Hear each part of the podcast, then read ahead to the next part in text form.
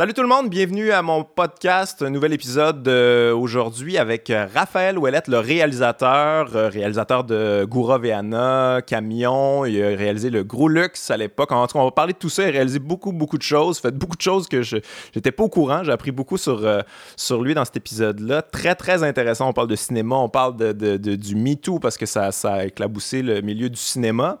Vraiment, vraiment intéressant. On a débordé, on a fait plus que deux heures. On aurait pu continuer des heures encore. Vraiment intéressant, le gars. Euh, fait qu'on s'en va voir ça. Avant, petite plug, euh, je suis le 12 octobre au club euh, de Brossard, 10-30. Et oui, je suis là pour le rodage de mon spectacle Du cœur au ventre, 12 octobre. Mais en attendant, on s'en va voir cet épisode-ci avec Raphaël Ouellette. Let's go.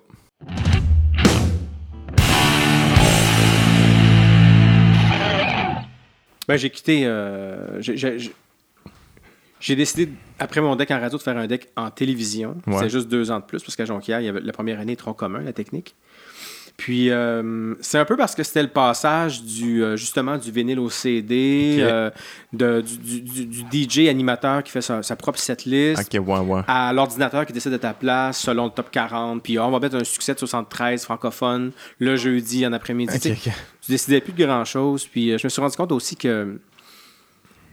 En tout cas, quand tu as juste un deck, avant d'arriver. Ça, moi, j'ai pas une voix FM radio. C'est fait qu'avant d'arriver à Montréal, faire du, de, la grosse radio, il faut, faut vraiment que tu manges ton pain sec un peu en région. Ce qui me dérangeait pas, mais ce qui me dérangeait, c'est qu'à chaque fois que je rencontrais un, employeur, un employeur potentiel, c'était toujours on m'a demandé pourquoi tu veux faire de la radio. Je, m'intéresse à plein de choses. C'est l'actualité, le cinéma, le sport, la musique, blablabla. Puis on m'avait déjà dit, puis c'est revenu un peu, tu sais, comme ça. Euh, ben, oublie pas qu'ici, la musique, ben, c'est Eric Lapointe, tu sais. Puis oublie pas qu'ici, le sport, ben, c'est les skidoo. Puis oublie pas qu'ici, les jeudis soirs, il y a le bingo, puis il y a le ah, bingo en ondes. Puis, puis un je me suis dit, peut-être que la radio m'intéresse, mais peut-être que je, je ressemble peut-être pas assez au monde pour être un bon animateur radio. mais ça, c'est leur préjugé à eux autres par rapport à leur monde, à quelque part. Là. Ouais, tu sais, mais tu sais, en 80 12, donc 93, dans, j'avais une job d'été à la radio de mon village, puis... Toi, tu viens de... Ville des Gilles, dans ouais, sa, frontière avec le Nouveau-Brunswick, la ville frontalière. Euh, puis euh, c'est ça, c'était le début du grunge, puis j'avais une émission de, une thématique rock, je pense que c'était jeudi soir un peu comme à Musique Plus, rock. Je ne sais plus comment on l'avait appelé. Puis ça culminait, ça avant que je retourne au cégep à la fin de l'été par un spécial sur le grunge où j'allais euh, expliquer un peu c'est quoi cette affaire-là. C'était un peu nouveau pour à peu près tout le monde sauf nous qui étaient en, en avance d'un an ou deux, mais j'avais réussi à mettre la main avec euh, les distributeurs de disques sur euh, des albums de Pearl Jam, Nirvana, puis tout ça. J'en avais, je sais pas, 5, 6, un beau package. Fait que je fais mon heure sur la radio, euh, sur la musique grunge. J'explique ce que c'est, les origines, machin, machin, je mets des tunes. Puis à un moment donné, j'ouvre les lignes pour faire un concours pour appeler pour avoir euh, le package des 5 Je prends le huitième appel. J'aurais dû prendre le premier appel, mais en fait, il n'y a pas eu de premier appel. Il n'y a, eu zéro. aucun. Aucun. Zéro. Zéro. Ça, c'est quelle année, ça? Excuse-moi. 93. 93, OK. Tu sais, j'ai passé pas, ben, pas l'été à travailler là-dessus. Mais, hein, mais genre, le grunge, mettons, Nirvana, ça a explosé quoi? 80... 92, là. 12, là ben, 91, Nevermind. Tu sais, savoir c'est quoi, là. Oui, oui, mais là, c'est parce que tout à coup, c'est sais, 91, c'est deux, trois affaires, on sait pas encore comment l'appeler. Puis, tu sais, ça reste obscur, tu sais, avec euh, Sub Pop, puis avec euh, des bandes comme Modoni, puis euh, Screaming Trees, puis tout ça, c'est pas encore. Mais là, tout à coup, en 93, t'as Pearl Jam qui, qui, qui, prend vraiment avec son deuxième album. Puis là, tu peux commencer à additionner les bandes. Garden avec un disque un peu moins métal, un peu plus grunge, justement. Fait que quand les choses commencent à s'additionner, là, t'as vraiment un style, puis le, nu vestimentaire qui suit et tout et tout. Donc, euh, ouais, fait que ça pour dire que oui, c'est les préjugés, mais ils connaissent aussi leur marché. Puis à un moment donné, je fais comme à qui je vais parler? Mais c'est pas juste ça, de toute façon. Je me suis rendu compte que pour être un animateur radio, il fallait être un peu plus. C'est des préjugés aussi, mais être un peu, là, tu sais, le, le, le, le, gars de la fête, tu sais, euh, aller animer des soirées, parler fort, faire des jokes. Puis j'étais comme, moi, c'est pas ça. Moi, c'est plus un intime. C'est ça que j'aurais voulu plus développer. Puis là, là, tout à coup, je me suis dit, est-ce que je m'en vais vers l'université pour développer cette affaire-là, puis espérer peut-être avoir une place comme dans, sur un Radio-Canada ou un truc comme ça? Mais pendant mon séjour au cégep, pendant que moi j'étudiais pour devenir animateur radio, tous les amis que je me suis fait là-bas étudiaient pour faire de la télévision. Mhm. Puis ils venaient me chercher pour jouer des rôles, euh, lire les nouvelles, euh, faire le stand-in, faire des reportages avec eux. Puis là, j'ai fait comme Ah, voilà la façon pour moi de raconter des histoires, euh, faire vivre des émotions, puis entrer en contact avec les gens. Fait que durant l'été 94, j'ai appelé à Jonquière j'étais pas prêt à aller sur le marché du travail. J'avais 20 ans, ça me tentait pas. Je les ai appelés, j'ai pas pleuré, mais pas loin. Puis j'ai fait comme, auriez-vous de la place pour une personne de plus en, télévision? Puis on dit, écoute, on a eu deux désistements cette semaine. Ah ouais. Viens-t'en. C'est un lock, là. Ah ouais, puis j'ai mis... un coup de tête, là. Ouais, j'ai emprunté la voiture à ma mère, j'ai mis, je retourne à Jonquière, commencé à zéro. Euh, j'avais un ami là-bas. Parce que, tu sais, quand tu es en troisième année de cégep, tu te mets pas trop de chum avec les deux puis les premières. Puis, euh, ouais, ouais c'est un peu, ben, pas un accident de parcours, mais c'est le parcours de la vie. Puis ça a été euh, un, des plus un des plus beaux accidents. Puis je regrette pas en tout mon, mon séjour en, radio. J'aime la radio. j'aime encore. Tu sais, là, c'est un podcast, mais c'est un peu. Ouais, mais c'est ça qui est triste un peu avec la radio, je trouve. C'est que, tu sais, puis euh, en tout cas, je t'ai déjà vu sur les réseaux sociaux. Je pense qu'on est pas mal d'accord là-dessus sur la radio de Québec. Mais tu sais, s'il y a une mm. qualité qu'on peut donner à la radio de Québec, c'est quand même libre. Euh, il y a beaucoup de. Il y a beaucoup de. C'est un talking radio quand même où tu peux t'étendre un petit peu plus là, maintenant que les podcasts, c'est disponible à tout le monde. Mais sinon, il n'y a pas beaucoup de ça. Euh, surtout à Montréal, je veux dire, à Radio-Canada, oui, c'est du, talking radio. Mais, euh, mais c'est. Je trouve ça quand même des fois un peu stiff, là. Je, vais mm-hmm. être bien honnête avec toi. Mm-hmm. Mais ouais, c'est ça. Euh, on dirait qu'il n'y a, pas cette place-là, à part à Québec. Puis à Québec, il faut que les opinions suivent ça. Là, puis, ouais, il y a la surenchère aussi. Hein, c'est parce que tu regardes la personne à l'antenne à côté, puis soit que tu fais le contraire, puis ça marche pas, ou bien tu embarques dans le bateau, puis tu fais de la surenchère, puis tu as des codes d'écoute. Ceci dit, pour avoir collaboré à quand même pas mal de shows à Radio-Canada, euh, on, peut les accuser d'être ou non, mais je te dirais. En tout cas, c'est sûr que moi, j'ai pas mon émission à moi. je suis comme collaborateur et euh, passager. Là, comme je reviens pas toutes les semaines non plus. Je sens quand même qu'ils ont de la liberté. Après, ça. Oui, non, mais c'est pas une question d'en fait, je me suis mal exprimé. C'est plus, pour moi, c'est une, radio de contenu. Ah c'est comme, c'est très travaillé, c'est très peaufiné, euh, c'est timé, c'est c'est pas, on s'étend pas là, en mm-hmm. longueur sur un sujet, on n'est on est pas en train de... Il n'y a pas beaucoup de dérapage possible pour en avoir ah, ben fait aussi. tout est checké, oh, il y a des avocats qui checkent nos affaires, puis tout oh, ça. Fait que c'est très rigide, mais stiff dans le sens, c'est ça. C'est oh, comme, c'est très, très... Euh, mm c'est travaillé puis tout ça. Fait que, mais je te parle de, comme de radio de plus, euh, plus libre, là, où, on, où, on, jase puis on développe un peu notre opinion pendant comme on fait en ce moment en fait je trouve qu'il n'y a pas il y a pas beaucoup cette place là moi, je sens que le podcast a vraiment grabé ça parce qu'il y avait une, il y a une demande pour ça là oui, oui, absolument. Puis, puis aussi, si on veut aller plus dans la forme, des fois, il y a des podcasts aussi qui sont presque cinématographiques par moment ou scientifiques. Euh, même quand ils sont plus travaillés, on sent quand même euh, plus la recherche. Mais je m'ennuie quand même de juste la radio FM avec des personnalités one-on-one, premièrement, parce que c'est toujours des gros pasteurs. Hein. Mhm. Sinon, c'est des gens qui parlent aux gens qui vont appeler. C'est quoi ton nom? Qu'est-ce que tu fais la fin de semaine?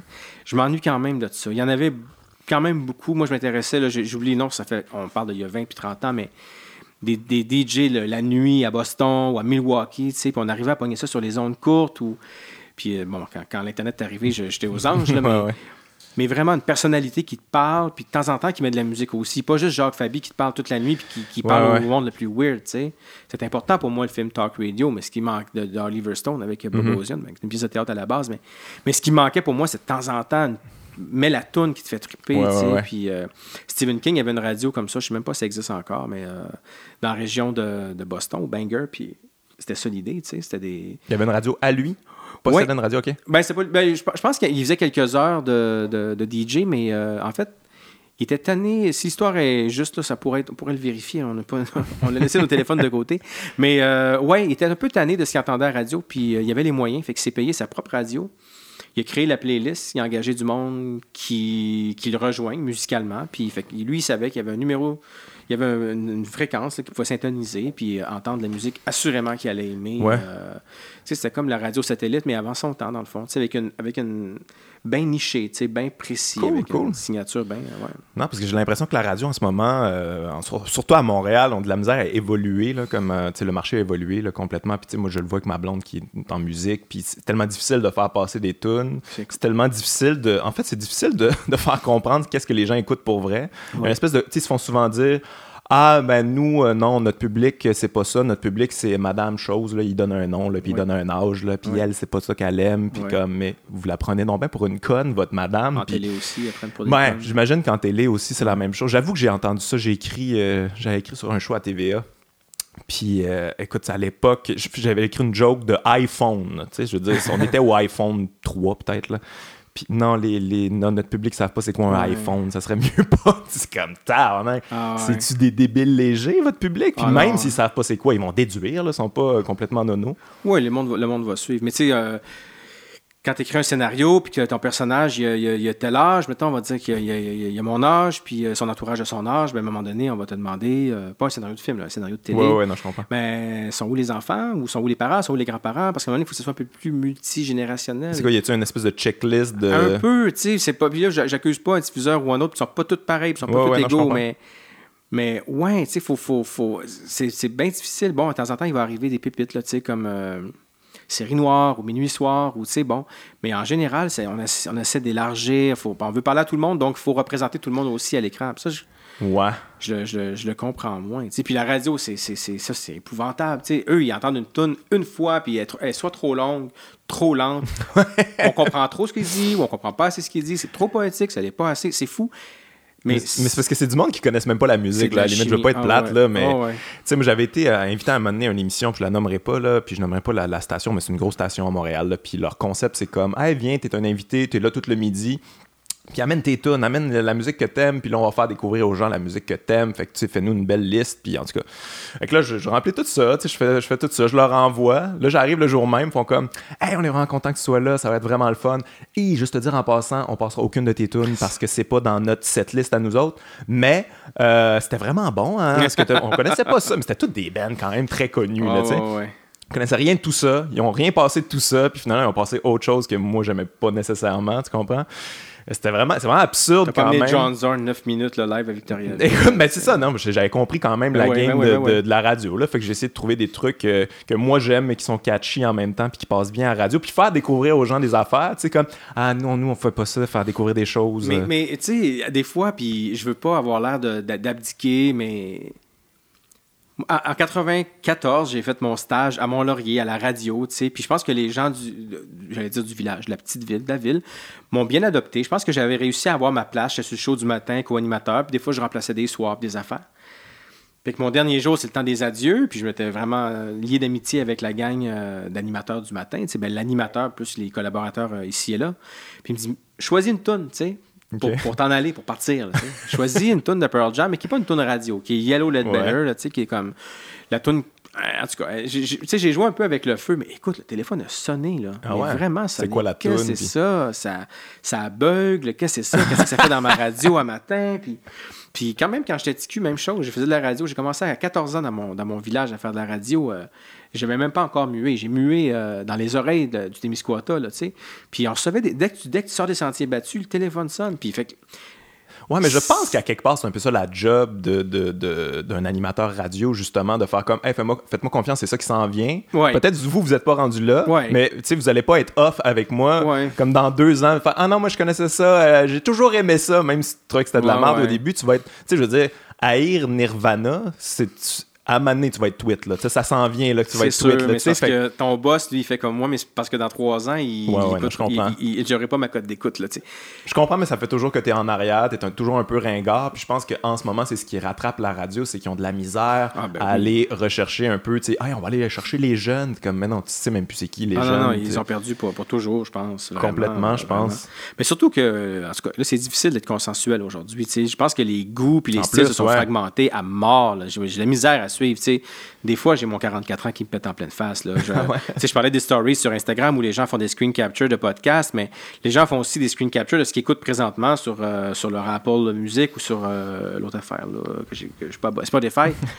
Puis, ben, je suis comme, cette personne-là est cool, tu sais, elle est dans le vent, elle a, 28 ans, je vais faire un screen capture de ce qu'elle écoute pour voir, tu sais. Je suis comme complètement déconnecté, puis pourtant, je me tiens à jour au bout, mais c'est difficile d'être consensuel, mais là, je pense que les radios, euh, c'est ça. Ils cherchent le, dénominateur commun, l'affaire la plus évidente, la plus facile, la moins dérangeante que moi, je pense que puis c'est quand même assez évident pour moi qu'au Québec, en ce moment, ce qui pogne, c'est ce qui est les gens qui sont plus originaux, qui sont plus uniques. Avec Hubert Lenoir, tu as eu Safia Nolin avant, euh, tu as eu Claude Pelgag. C'est du monde éclaté. Lydia. Lydia aussi, ouais, c'est ça, c'est du monde qui ont leur personnalité, qui sont éclatés puis qui sont, qui sont, qui sont uniques. C'est ça que les gens veulent. Les gens, ils veulent pas quelque chose de formaté qui, a été conçu pour qu'ils aiment ça parce que ils trouvent ça, ils trouvent ça emmerdant puis ils trouvent ça plate. Mais à un moment donné, il va falloir je sais pas, il va falloir catcher ça un peu. Je dis pas qu'il ferait des millions s'il embarquait dans ce train-là, là, mais. Non, non. Mais, ce que, en fait, là, mon problème avec la radio, ça a toujours été un peu le même depuis que c'est devenu formaté, tu sais. En tout cas, dans ma vie à moi, je sais que ça l'était avant, on parle de payola, puis tout ça, tu sais, des années 50, 60, 70, mais c'est, à un moment donné, c'est, cette idée-là qu'à toutes les heures, c'est le même monde qui écoute la radio, qui veut entendre la même tune tout le temps, tout le temps. En même temps, quand ils prennent des demandes spéciales, les gens appellent pour avoir la tune qui est déjà sur la, rotation forte. c'est absurde. Fait que tu sais, c'est difficile de démêler ça, mais c'est, mais c'est ça. C'est qu'à un moment donné, t'en mets combien? Une radio euh, un peu plus parlée, là, un FM comme c'est mm-hmm. quoi, ou euh, c'est quoi, une dizaine de tonnes à l'heure? Ben, je peux pas croire, tu sais, un ne peut pas avoir. Euh, même Chaume, l'autre fois, il y avait une tonne de XTC, je me souviens plus du titre, le 1, 2, 3, 4, 5. en tout cas. J'étais comme, oh my god, ça fait 22 ans que j'écoute Chaume FM. J'ai jamais entendu, un, cette tune là ce band-là, oui, une fois ou deux là, pour euh, Dear God. J'ai jamais entendu ce band-là à Chaume, mais jamais non plus entendu une tune qui n'est pas un classique rock. Ouais, ouais, c'est ça. Là, c'est comme là, on est dans le safe, safe, safe. Ouais, là, j'ai figé dans ma, dans, dans, dans, dans ma voiture. J'étais comme, wow. Puis Pierre Landry, anciennement DJ, euh, VJ de Musique Plus, que j'ai côtoyé à l'époque, qui, est devenu le nouveau directeur musical de Chaume, j'étais comme, oh mon Dieu, est-ce qu'il est va, il va aller là? Est-ce qu'il va oser? Je pense qu'il fait un bon travail tranquillement. Euh, je, sens des changements. C'est pas toujours les mêmes tunes. Des... Mais c'est pas ah, ça doit pas être évident non plus. Là. Pas mal toujours les mêmes bandes, mais c'est pas toujours les mêmes tunes. Au moins, Rush, il n'y a pas juste Tom Sawyer. Là, ouais, c'est ça qui est, qui, est, qui est triste dans les radios commerciales. C'est souvent les mêmes tunes qui reviennent. Comme, je, je comprends pas des fois leur conception du passé. J'ai l'impression d'écouter un DJ dans un mariage. Là. Ouais, ouais, qui va tout. Euh, puis le, monde, wow, je la connais celle-là, puis ils sont juste contents parce qu'ils la connaissent. Oui, mais... parce que Kevin Parent, il y en a 20 hits, il n'y en a pas 3. Ouais, Après, bon, t'aimes, t'aimes pas, mais je veux dire, tu fais juste Kevin Parent. Moi, quand, quand, quand, j'ai commencé à faire de la radio, euh, j'étais ticu, mais même encore là, très ticu, je de la radio, euh, pas de la, disco mobile. OK. Puis, ah t'arrivais la, la, soirée des le Club Optimiste ou le Club des Lions, les yes. de Colomb, j'en ai fait beaucoup. Puis là, ils veulent des cha-cha, puis ben des salsa, des affaires que je connais pas. Écoute, 14 ans, écoute, j'ai 15 ans, j'ai pas de culture. Mais il y a le, le, le, gars pour qui on travaillait, il en arrière de ses records, il encerclait les tunes que le monde connaisse, qui pogne avec le BPM. Là, fait que ça, puis il écrivait ça, c'est un cha-cha, puis c'est, je sais pas moi, du 120 BPM. moi, je naviguais là-dedans, mais comme, il n'y a aucune créativité, aucune, pas, pas liberté, mais je suis pas là. là. Moi, je, ça pourrait être vraiment un robot à ma place, parce que là, je fais juste me promener dans les cartons, puis je regarde qu'est-ce qui est encerclé, puis de temps en temps, je demande au au président du club de Chevalier de Colomb de venir me voir, ça, c'est correct. Des fois, on a l'impression que c'est un peu ça. Ah oui, on a fait tu beaucoup. un bout, là, tu fais des affaires. Ben là, ben, là euh, fait que t'as lâché, lâché, la radio, t'es étudié en cinéma, puis après ça, tu as directement télévision, vraiment, télé. Plus? Non, j'ai. T'as fait euh, le gros luxe, là, pour euh, ceux qui. Ouais. Les gens, en tout cas de mon âge, te connaissent un peu pour ça, t'ont connu, en, tout cas pour ça. T'es à Musique Plus en général, je pense, c'est ça, tu tu, tu, travaillais sur une coupe de trucs à Musique Plus? Oui, oui, oui. Ben, ben euh, je suis arrivé à Montréal à 22 ans. Ça, que ça fait 22 ans. J'ai mis chemin dans ma vie.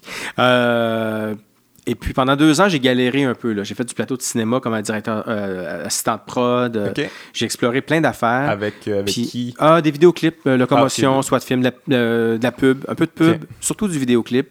C'était les grosses années de Alain Desrochers, Pods, euh, Tara Jones, Alexis Durambro. C'est des, années où ces, gens-là qui travaillent beaucoup aujourd'hui euh, étaient un peu les, les, superstars là, le, local. Puis euh, j'ai appris comme ça beaucoup. Pods m'a pris sous, son aile. Ah, ouais, on, est, on est devenus des très bons amis, mais au début, c'était vraiment une relation mentor-étudiant, pupil. Là, puis, ouais. Puis mon, je payais mon loyer. J'étais, je m'occupais des reprises vidéo au Centre Molson durant les matchs du Canadien de Montréal. Ah ouais. Ouais. Tu t'occupais des reprises vidéo. T'es-tu un fan de hockey ou. Euh... Ouais, je suis un fan de hockey, mais je suis un anti-canadien euh, notoire. Mais j'étais dans les pires années. Nordique, toi? J'étais nordique, mais je, je, ne serai plus jamais nordique. Tu seras plus jamais nordique? Non, non, non. Nordic Nation, trop peu pour moi. J'étais un Bruins mon parrain était nordique. Je t'ai déjà dit ça? Ton parrain? Mon parrain, Michel Goulet. Ah oui, c'est vrai? Ouais, ouais, ouais. Ah, j'ai une super photo de Michel Goulet. Ah ouais, t'as une photo avec Michel Goulet? Non, de Michel Goulet. OK, OK. Mais j'ai déjà rencontré Michel Goulet à Amkoui en Des grosses mains, Michel Goulet. Ah ouais? Si, tu as serré la main, là, Ben moi, j'ai, la même fois, j'ai serré aussi la main de Wilfred Paiement, puis... Ah, OK. Hmm. J'imagine, ouais, avec la corne dessus. ouais, ça trait des vaches, ça, Wilfred Paiement.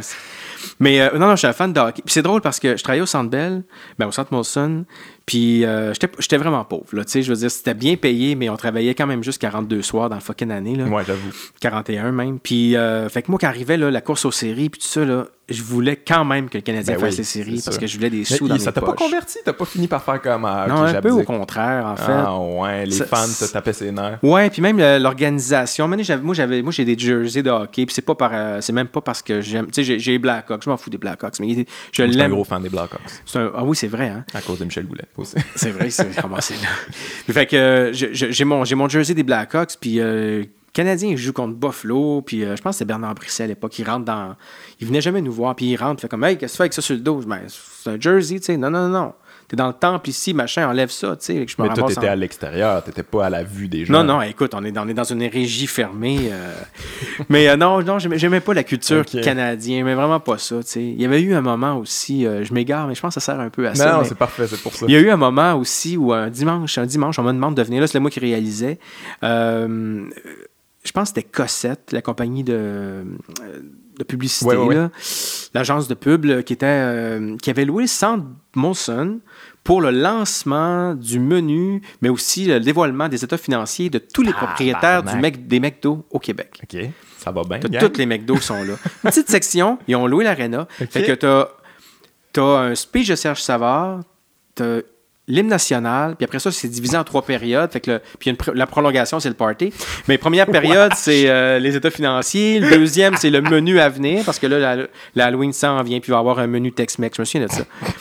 Puis, puis la troisième période... Est-ce que c'est déprimant, Ah, écoute, écoute. Puis la troisième période, je me souviens pas c'était quoi. Mais bref, écoute, j'ai signé, là, là, je pense que ça doit être échu. De toute façon, j'ai pas- je, je dévoile pas de punch, mais j'ai signé, mon gars, des, des, euh, des, des trucs de non, de, non euh, de, de confidentialité. Là, tu sais, de Ouais, non, ouais, comment ça rien. Non-disclosure. Ouais. On a signé épais de même. Puis là, ça disait, faut pas que tu ailles parler à des concurrents comme IW puis Burger King. Puis tout ça. Puis, euh, tout ça pour dire que Serge Savard prend la parole. Écoute, j'étais dégoûté. hein. Je, je suis encore un peu idéaliste, mais à l'époque. Puis il dit Vous, chez McDonald's, vous avez compris ce que nous, chez Molson, on a compris aussi. C'est que le jeune client qui vient, qui va chez vous ou qui vient chez nous, c'est un futur consommateur. Puis j'étais comme Hey, tu vends de la bière, man, chez Molson. Puis les autres, ils vendent, de la, croche. ils vendent du McDo. C'est comme Rodélais, vous êtes le club junior de Oh, nous, la bière. Ah, écoute, j'étais, euh, j'en revenais pas. Mais bref, euh, j'ai payé mon loyer comme ça. Puis euh, je suis pas devenu un fan du Canadien. J'espérais qu'ils fassent les séries. Une fois qu'ils les ont faites, ils sont fait sortir tout de suite. Puis j'étais vraiment C'était les triste. années vraiment poches. Ah, du c'était des Canadien, années là. Les très années sombres. euh, genre euh, Vincent Danfous, euh, tu sais, post, euh, Ouais, post-Coupe Stanley finalement, là, coach? Je pense que c'était 95, Michel- 96. au 80 ouais, 96, 97, 98. C'est le début du Centre Bell. Ouais, Sakou Koivu prenait plus de place. ça? Puis euh, ouais, ouais, je me souviens, euh, il y avait, euh, il y avait une coupe, c'était avant Internet, hein, puis il y avait une coupe de, de filles euh, dans les estrades qui revenaient tout le temps, puis puis on mettait le la caméra dessus, c'était bien misogyne l'affaire, bien macho. On, filmait les filles, fait que sur le, sur le, le, le- Jumbotron, ça avait un effet, tu sais, le monde, ouais! Le monde s'applaudissait qu'il y avait une belle fille. Puis à un moment donné, il y a un gars qui est venu remplacer, je sais pas, au son ou à magnétoscopie, puis fait comme, hey! C'est tel porn star. Puis, hey, c'est le tel porn star. C'était des porn stars? ouais. Porn star montréalaise, C'est euh, slash euh, escorte, là. Qui était, puis écoute, il y avait toujours des sacrés bons billets, puis il était jamais avec le même gars. Puis, euh, ouais, ouais, c'était comme bien. C'était bien troublant. Non, non, mais on promenait la caméra, puis on. Ah, hey, arrête-toi sur elle. Ah, ok, c'était juste un hasard. Ben, c'était juste pour faire. euh, Ok, je pensais juste- qu'il y avait stagé des porn stars dans le centre. Non, non, non, c'est des Bon, porn stars qui, qui côtoyaient les bonnes personnes qui avaient des bons billets d'un rouge. Je crois qu'à l'époque, ça devait pas coûter cher parce qu'ils étaient poches. Mais euh, non, mais c'est ça. Fait que donc, euh, c'est en 98, euh, après, après m'être remis vraiment en question, euh, encore une fois, comme après mon séjour euh, dans, dans le monde de la radio, euh, à me dire que c'est peut-être pas pour moi tout ça. Je m'étais inscrit à l'université, je voulais vraiment retourner euh, à l'université, puis euh, allé passer euh, un mois ou deux, je me souviens plus, chez mes parents pas déprimé, j'étais content de retrouver cette liberté-là, puis la région aussi. Là. Tu sais, Montréal me pesait l'eau, même si ça faisait juste deux ans. Le téléphone sonne, vieux CV, vieux CV d'il y a deux ans. Ouais. J'avais laissé à Musique Plus, Ah puis ouais. le boss veut me voir, puis écoute, tu commences lundi. Puis, euh, Tu commences lundi. Écoute, Ah, il y avait ouais, quoi sur ton CV T'avais-tu menti, non, non, non, ben en fait, je l'ai fini par le mettre à jour parce que j'avais des amis là, puis euh, au Centre Bell, là, au Centre Molson, je faisais de tout. De la caméra, de l'aiguillage, tu sais, principalement. Ouais, ok, fait que t'avais inclus ça. Ben, c'est ça. Puis eux, ce qu'ils cherchaient, c'était ça. Ça s'appelait un technicien d'appoint. C'était quelqu'un qui allait remplacer les vacances, puis les congés de maladie et tout et tout. Puis fa- même faire du montage. Fait que, Ouais, ouais. Première année, j'ai fait ça. Deuxième année, j'ai réalisé. Puis troisième année, je suis tombé réalisateur des projets spéciaux. Ok, ok. Les lives à Musique Plus, artistes du mois, tout ça. C'était vraiment. C'était les années fastes en plus. C'est les années où les bands venaient à Musique Plus. Ouais, ouais, Green ouais. Day, Dave Matthews Band, qu'on les aime, qu'on les aime pas, c'est Burn Naked Ladies. Pour moi, c'est pas un band que j'aime puis que j'écoute, mais c'était C'était l'événement, tight. C'était tellement bon, puis tellement professionnel, les gars, puis tout ça. Puis, puis ça continuait. Là. Tu sais, On rêvait de YouTube, puis Metallica, puis Pearl Jam, mettons. C'est comme le top 3 un peu inatteignable, Ouais. mais maintenant, hey, Radiohead est venu, euh, les Cranberries sont venus. Ah Fait que ouais, c'est ok. années vraiment, euh, vraiment fast. Là. Puis toi, t'es un fan de musique, j'imagine? Ouais. De ce que je comprends, ouais. Ouais, ouais. Fait que tu devais triper quand même, Ah, travailler avec ces écoute, bands-là. C'était un, fucking rêve. Puis après ça, on avait des billets pour toutes ces shows-là. Ah. On, on était dans non-stop euh, au Spectrum pour Metropolis. Puis, euh, tu sais, j'ai des, j'ai des goûts des fois un peu dans la marge, mais en général, vu que j'ai commencé à faire de la radio très jeune, puis que mon éducation musicale, c'est le, c'est les, les restants de jukebox du restaurant à mon oncle, j'ai quand même des goûts assez. euh, tu sais, je- dis souvent que j'aimerais mieux que le monde voit mon historique sur Internet qu'ils viennent voir qu'est-ce que j'ai euh, chasamé dans mon téléphone. Ah ouais, C'est plus genre. gênant. C'est plus Ah ouais, à ce point-là, gênant? Ah ouais, c'est plus gênant. Genre, c'est qu'est-ce qui, qui- qu'est-ce qui Ouais, serait euh, gênant de. de- Ben écoute. euh, Mais genre, quel style? Quel ben, tu style de- mettons, ah, ok, ouais, hein, pas, pas, pas pire. Il y a un petit moment dans qui est le fun. Je suis dans un restaurant, puis là, je me tac, puis là, je regarde Katy Perry. Ok, ce genre d'affaires-là, ok. Ouais, Mais tu sais, moi, il y a ce genre de plaisir coupable-là. Tu sais, c'est des. J'en jase souvent avec ma blonde parce qu'elle, elle, des fois, elle aime des affaires plus pop, mais tu sais, ces tunes-là, ils sont souvent très, très bien écrites. Là. Ah, c'est construit là, au quart de tour, puis c'est tu sais, genre du Rihanna, c'est bon. là. Moi, j'aime ça, c'est c'est très bon. là. C'est- Moi, je la trouve excellente. Mais je veux dire, j'écoute pas ça dans mon char, mais quand il y a une tune, je fais comme, ah ouais, je comprends. là. Je comprends pourquoi tu sais, il y a beaucoup de sucre, mais tu sais, c'est du bon sucre. J'en écoute du Rihanna dans mon char, mais T'as le droit. le problème, c'est quand je me mets à chasamer des versions édulcorées de Rihanna. Ouais, ouais, ou, ouais. Sais, la grosse tune cette année, je pense qu'elle a gagné des. euh, je sais pas si c'était des Grammy récemment ou des American. En tout cas, peu importe le prix. Puis, je sais plus de son nom, même Cabello, je sais pas quoi, celle qui chantait Havana. Puis là, à un moment donné, elle gagne album de l'année. Puis je suis comme, elle a vraiment un album. Elle a pas juste une tune, tu sais. Puis à un moment donné, j'ai chasamé une tune.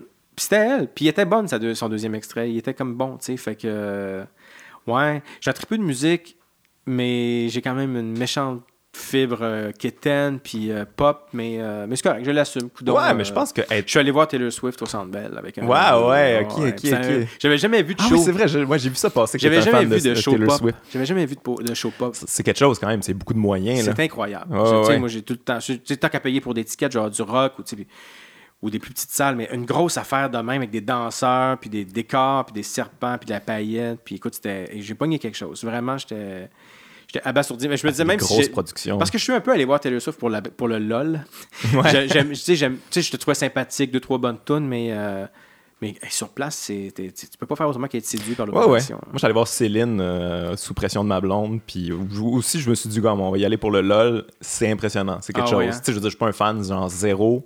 Je connais un peu les tunes, mais pas tant. Ouais. Mais c'est une performance, là. Je pense que c'était deux heures et quelques. Pas bu une gorgée d'eau. Tout est placé. Ah ouais, ouais. à- Tu sais, te rock ça, là, quand même. Là. Puis rock est peut-être pas le bon mot, là, mais c'est- impressionnant. Puis tu comprends pourquoi ça fonctionne aussi. ouais. Là. Non, non, c'est des bons shows pop. Là. Fait que c'est ça. Fait que t'as fait Musique Plus, t'as t'as travaillé avec euh, plein de bands, puis à un moment donné, à un moment donné, il y a eu l'invasion de l'humour à Musique Plus. L'invasion de l'humour, puis j'étais là aux premières loges parce que euh, pendant un été, il y avait ce qui s'appelait Drôle de VJ. Oui. Euh, donc, c'était un, un- un humoriste qui venait à chaque Ben semaine. oui, je me rappelle il y avait ça. une heure euh, carte blanche. Ouais.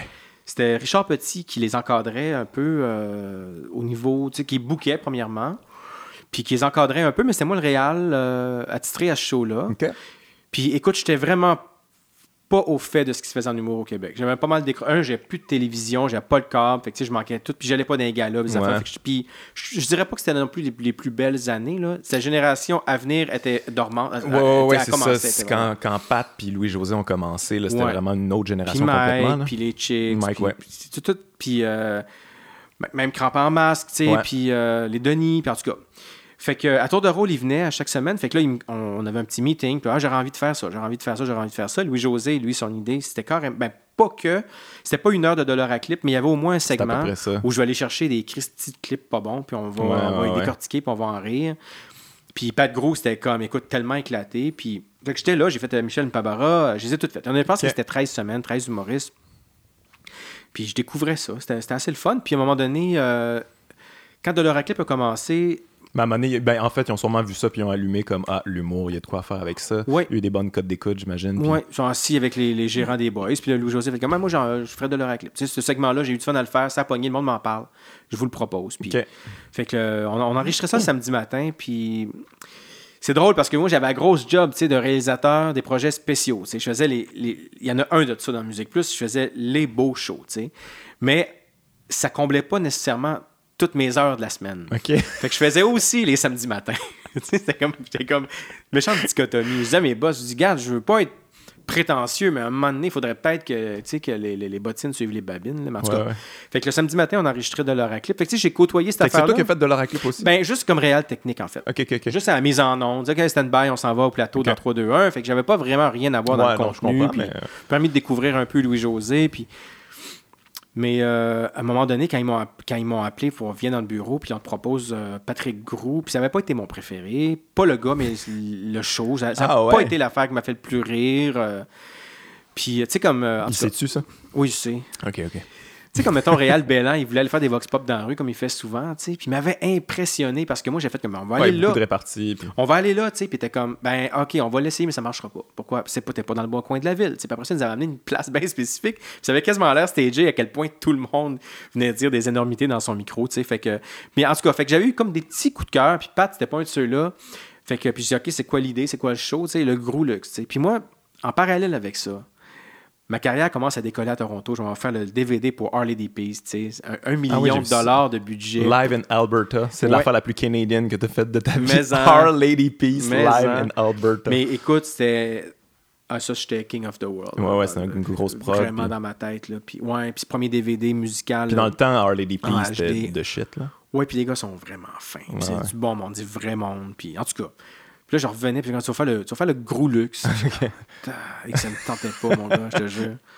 Mais bon, tu, tu connais Pat, super charismatique, un bon gars, bien Mhm. généreux, tout ça. Fait que ça a pris, euh, ça a pris un après-midi, puis c'était réglé, là. Mais sur le coup, j'étais comme, ah, man, c'est pas de l'humour que je veux faire. Moi, j'étais musique plus. Ah ouais, ouais. Mais ouais, l'invasion des humoristes, après ça, euh, écoute, on les a tous eus, là. Euh, Moi, le samedi matin, ben, c'était la bécasse crampe en masse aussi, là. Ouais, c'est vrai, il y avait ça. Mais il y avait quelque chose de. de- tu sais, ben après ça, le Musique Plus a un peu euh, tombé en ruine, là, après euh, cette espèce de période de- d'âge d'or, là. Mais, euh, mais a- en tout cas, je, je sais pas, je pense pas que les shows ont si bien vieilli que ça, là. Je les ai pas réécoutés, là, je sais pas pour toi, là, mais je, je m'ennuie de. de espèce d'époque, il y avait un- une espèce d'époque DIY là-dedans où c'était un petit peu tout croche, il y avait beaucoup de risques, euh, on essayait bien des affaires. Moi, je l'ai pas vécu en tant qu'humoriste, mais j'aimerais, j'aimerais tellement ça que, tu pense à ça maintenant, là, Ah sais, ouais. Pouli puis Chabot, tu présentes ça. Ah une- Ben ouais. genre, on a des perruques, on est déguisé, on chante high pitch, euh, des tunes des années 80.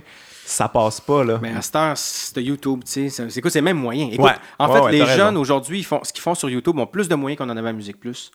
La caméra était défectueuse, on n'avait pas de micro sans fil. Elle on- était défectueuse. Ouais, puis on faisait, on faisait euh, le show avec un micro à Mayoche. On était deux gars, on faisait des sketchs, puis on était à Mayoche. Tu sais, on était même pas avec euh, une perche ou un micro sans Ah, fil. Écoute, non, non, écoute, et aujourd'hui, euh, on est mieux équipé aujourd'hui, là, n'importe, quoi. Tout, ce que Arnaud Soli drop à tous les euh, Ouais, deux ouais, il y a jours, plus de euh, moyens. il y a plus de moyens.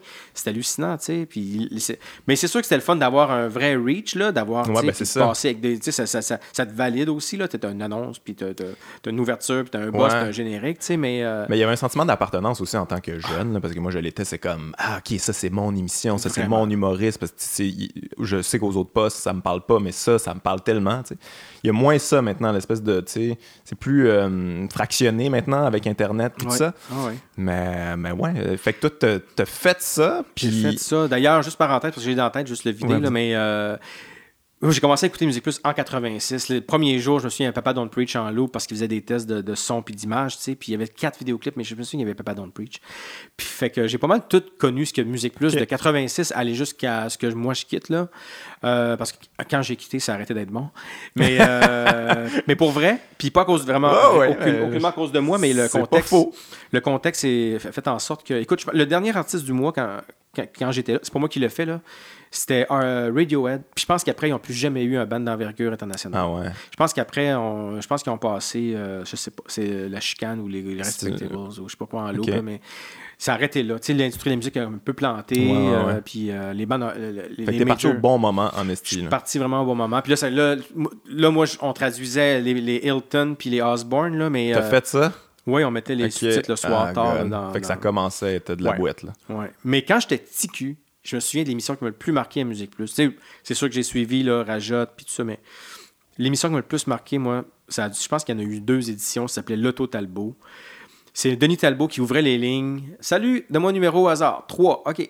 Il écrivait trois sur un papier. Puis quand il y avait trois ou quatre chiffres, je me souviens pas il en était, il prenait ce numéro-là, partait avec la caméra à fil dans la vidéothèque, puis pognait le vidéo Ok, qui ok. correspond au 3594. Je pense, ouais, je pense ça me dit de quoi, pour vrai. pop la cassette dans le Betacam, Peu importe c'est quoi, on puis on, le- on le regarde, puis j'étais comme, oh, là, là, j'étais. C'était interactif, ben, en tout cas, ou en tout cas immersif d'une certaine façon. Je trouvais ça tellement incroyable, tu sais. C'est parce que- dans ce temps-là, on dirait que la créativité ressort un peu plus quand t'as moins de moyens, puis c'est un peu Ah, tout croche, puis sais, faut, faut qu'il se passe de quoi, là, tu sais, ça te prend une émission, là. Mais c'est ça que j'ai C'est un peu trouvé. ça avec Pat, là, tu le- c'est ça que j'ai trouvé avec le gros look, j'ai trouvé le Total Beau, tu sais. Ben, de leur clip un peu aussi, mais j'étais comme moins impliqué. Mais avec Pat, j'étais comme, c'est ça qu'on fait. On, on- on a une idée, puis on, fuck it, on l'a fait, tu sais. Puis, puis le- pour vrai, le show allait en ondes euh, sans avoir été approuvé par même pas la tu sais. Ah ouais. Ah ouais, je, je finissais de monter, le, je sais pas, je me souviens plus c'est quoi les jours de diffusion, mais la veille, euh, à 11h minuit, j'allais porter la cassette, puis le lendemain, c'était en ondes, puis... euh, Fait que, ouais, c'est une belle... c'est- pour ça qu'on nous en parle encore, tu sais. C'est pas parce que c'était... Ben, peut-être, ça appartient aux gens, ça. C'est-tu bon, c'est-tu drôle, Mais je pense que ce qui Ouais, fait que ça... ouais. C'est la liberté, je pense, puis ce sentiment-là d'être Ouais, ouais, euh, d'être avec nous autres, puis d'être solidaire, puis qu'on parle directement à, un type de jeune, Mais c'est parce que quand euh, il y a une prise de risque, quand il y a quelque chose qui se passe pour vrai, là, tu sais, tu- ça devient un petit peu moins important si c'est vraiment très bon ou pas parce qu'il y a Mm-hmm. de l'excitation. Tu sais, t'écoutes ça, t'es comme, mon Dieu, qu'est-ce qu'ils vont faire? Ça va être quoi cette fois-là? Puis tu le sens, là, que, tu sais, moi, je veux dire, je connaissais pas ça, la télé, mais je sentais qu'il n'y avait pas tant de moyens, mais j'étais comme, qu'est-ce qu'ils vont faire avec leur peu de moyens? Ouais. Ça m'intéressait, tu sais, ça m'interpellait au bout. Maintenant, tu sais, comme, si tu sais que ça va être plus travaillé, plus léché, euh, la prise de risque va être moins là, tout est, est prévu un petit peu plus d'avance, fait que c'est moins... euh, Bon, temps, je suis rendu plus vieux, là, je sais pas, les jeunes, euh, ce qu'ils écoutent maintenant à vrac, ça. si ça les excite au bout, là, mais... C'est vraiment difficile à dire, mais moi, je me, je me rendais compte aussi que quand on rencontrait notre public, c'était pas nécessairement un public. euh, c'était beaucoup des, euh, des nerds, euh, du monde un peu pogné, euh, euh, du monde un peu plus gros, un peu plus. tu sais, je veux dire, avec des boutons, pas que. les misfits, là. Ouais, les outcasts, les misfits. Puis bon, il y a aussi des rebelles, aussi des, des petits skateurs, puis tout, mais c'était, Mm-hmm. ça me semblait pas être les mêmes qui devaient écouter justement le show de Paris Hilton, ou tu sais, euh, ça me Ouais, semblait être ouais, une espèce de jeunesse. euh, en fait, qui ressemblait probablement à la mienne puis à celle de Pat aussi, tu sais. Ouais. Je pense qu'on a, on, a réussi à faire notre, notre, notre, notre chemin dans la vie, mais je suis pas sûr qu'on est... Tu sais, on était peut-être des kings un peu euh, à Poly, mais à notre façon, tu sais. On n'était pas le quarterback, là, tu sais. Puis euh, ça, je trouvais ça assez le fun aussi. Puis je me demande, je me demande aujourd'hui qu'est-ce qui leur parle, ces jeunes-là, tu sais? Ouais. J'espère pas qu'ils se fassent récupérer par les incels non plus, là. ouais, ça, écoute. euh, ouais, des disciples de Jordan Peterson. ouais. mais, euh, mais ouais, fait que toi, t'as fait ça, t'es sorti de là, mais dans le fond, qu'est-ce que t'as fait quand t'as sorti? Parce que tu devais. euh, En fait, euh, t'as acquis un gros bagage quand même, j'imagine. T'as touché à tout, là, à, Ouais. à- à Musique Plus. Il fallait que tu fasses à peu près tout. ouais. Fait que c'était beaucoup d'outils, j'imagine. Ben oui, puis là, j'avais comme une espèce de, de, de, de- de- deux grosses cordes à mon arc. tu autant l'humour, là, tu surtout avec le gros luxe, puis de l'autre côté, la captation de shows de variété, parce que j'en ai fait des, j'allais dire des centaines, mais pas probablement, tu au moins Ah ouais. peut-être 200, là, tu à Musique Plus, euh, à travers... Des fois, c'est juste trois tonnes, guitare acoustique dans le coin du studio à Musimax, mais tu sais, Ouais, j'ai ouais. fait euh, les tubes, comment ça s'appelle, Max Lounge, j'en ai fait, puis des DJ, puis tout ça, fait que j'en ai fait beaucoup, puis après avoir fait Harley Peace, j'ai fait Nelly Furtado, Avril Lavigne, j'ai refait Harley Peace, ça décollait pas mal à Toronto, une coupe d'affaires à Toronto, fait que c'était ça qui me faisait vivre après, tu sais. Fait que tu t'enlignais Je m'enlignais pas mal pour ça. vers Toronto. Puis ici, à Montréal, ben là, on m'appelait. Je rentrais pas dans tous les détails, mais on m'appelait souvent pour me disait on veut quelque chose de champ gauche, c'est pour ça qu'on est venu te chercher. Ok, ouais, ouais.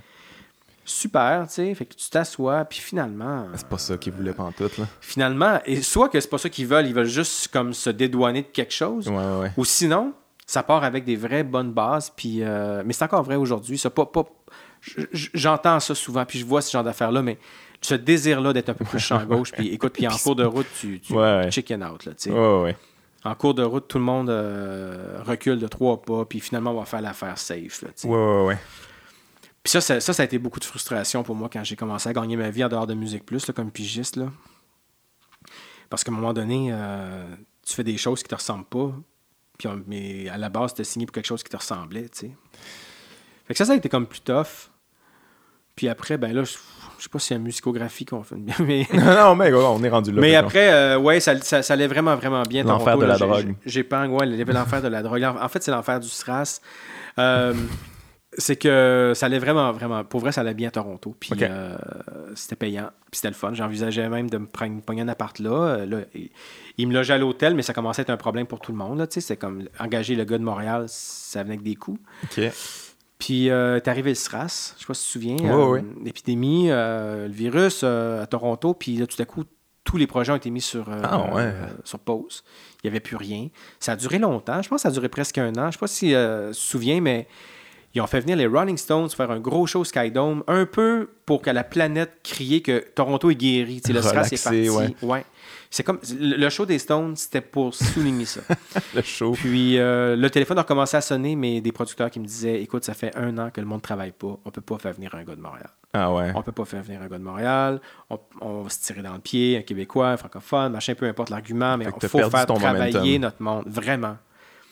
Vraiment, vraiment. Le SRAS, finalement, c'était un petit peu, euh, un petit peu n'importe quoi, non? Y avait-tu Je pense vraiment. que- C'était-tu réel ou. euh, il me semble que non. Je, ben, je pense que ça a été amplifié. Là. Ça a Ouais, été vraiment genre peut-être a un cas ou deux, puis, ouais, euh, ça a été- ouais, ouais, ils se sont. euh, Puis là, tu checkais toutes les enveloppes, puis là, il y avait, il y avait des, des, des fausses euh, enveloppes de SRAS. Puis Non, non, non, le SRAS, c'est pas Ah, c'est l'anthrax. pas. Ok, ok, excuse-moi. Non, non, le SRAS, c'était- c'était-tu la. c'est c'est- ah, écoute, c'était pas la, la- la grippe aviaire un peu? Ah, tu sais, ok, voulait-. Pharmaceutique, voulait, en tout cas, là, après ça, on embarquait dans un complot de dire qu'ils voulaient vendre des, vac- des vaccins qui allaient devenir euh, périmés de toute façon, là, ouais. le kit, là.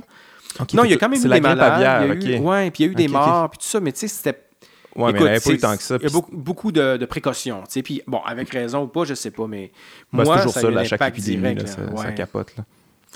Moi, ça a eu un, un impact direct. Après ça, il me restait. euh, ça, j'ai jamais raconté à nulle part, mais après ça, il me restait une dernière. euh, un dernier, euh, dernière, pas courroie, mais en tout cas, euh, accroche à Toronto. C'est qu'il y avait un show, c'était un peu comme Viens voir les comédiens, là, tu sais, euh, stu- Actors Studio, mais avec euh, des musiciens, OK. animé par Elvis Costello. Puis ça devait être tourné, ça, à New York. Puis c'était monté à Toronto. Ils sont venus me chercher. J'avais quand même fait d'autres affaires là, que j'ai pas énumérées. Ils sont venus me chercher. J'ai écrit des, des, des, euh, des, euh, comment, des traitements de, de réalisation. J'ai contribué aussi à, à l'élaboration des budgets puis tout ça. Puis euh, Elvis Costello, évidemment, il y a du leverage. Fait qu'il y avait, euh, je sais pas moi, une heure avec Paul McCartney. Tu sais, Costello derrière son, son piano, derrière sa guitare. Puis là, il y a Paul McCartney. Puis il survole sa carrière. Puis tel Wow. tune, puis clac, clac, clac. Mon gars, j'étais aux oiseaux. Puis ça se pouvait. Tu l'as non, fait? je l'ai pas fait. Tu l'as pas Mais fait, ça se pouvait. Je veux dire, un, ils sont venus me chercher, j'avais mon nom, ses documents, Ah, c'est une compagnie qui- avec qui j'avais déjà collaboré. puis puis j'étais comme, ben, je, suis- je- je suis rendu là. Puis à un moment donné, euh, écoute, on était rendu vraiment loin. Puis c'est ça, c'était six mois à, à New York pour préparer, tourner, puis six mois à Toronto pour monter. Très payant, là. Puis euh, à un moment donné, plus de nouvelles du producteur, plus de nouvelles, plus de nouvelles. J'écris des courriels, il me répond pas. fait qu'à un moment donné, au lieu de m'écrire, il m'appelle, puis il m'explique que tout ça, c'est sa glace pendant un temps et que Elton John embarque comme coproducteur OK. et les Britanniques embarquent comme coproducteurs. Donc, le tournage devra se faire à Londres avec euh, un réalisateur puis un directeur photo anglais. C'est pour les points de coproduction et tout. Et tout. Moi, j'ai j'ai copé. C'était comme bye bye. Ils m'ont fait un chèque de 1000 pièces, je pense. Ah ouais. Là, j'étais comme, oh c'est my une God. technicalité, finalement. Ouais, de- mais ouais. Puis c'était hey, c'était tellement un projet de rêve en plus. là. Écoute. Je pense que ça a fini par durer deux saisons, cette affaire-là. Puis, ben, écoute, euh, après, ben là, euh, Fait que t'as mis la croix sur ce rêve-là. j'ai mis la croix sur ce rêve-là, puis ça a mis la croix un peu sur tout, puis j'ai fait comme, sais-tu quoi? Qu'est-ce que je fais? J'ai ma blonde de l'époque, j'ai fait comme, euh, on venait de s'acheter un, un petit condo, puis on, on détestait la salle de bain, on parlait de la rénover, puis j'ai fait comme, le cash là, qu'on pourrait mettre sur la salle de bain, là, ça te dérange-tu si on fait un film avec à la place? Puis elle dû être dit- très bon vendeur là-dessus. puis elle a dit let's go, puis elle a embarqué comme. euh, écoute, elle, elle- elle- elle a porté plusieurs chapeaux sur, euh, sur le film. Puis on est parti avec un sept passagers, deux comédiens, Ah, un preneur ouais. de son, moi une petite caméra, puis j'ai fait mon premier long Avec un métrage. budget de salle de bain. 5000 pièces qu'on a mis. OK. Euh, moins qu'une salle. En tout cas, moins que bien des salles de bain. une belle salle de bain quand même. Je sais pas. Ben, ben, c'est parce 5000 qu'en fait, elle, elle reposait direct sur le vide sanitaire dans une extension, elle était pas chauffée, puis elle était laide. Quoi? Il fallait tout leur faire. Elle était dégueulasse. C'est quoi ce Elle condo-là? était dégueulasse. Je encore ce condo-là? Non, non, non. Ok, Puis, ok, ok. On a passé euh, trois mois avec un raton laveur pogné. On se disait que c'était un raton laveur, mais c'était probablement C'est un rat.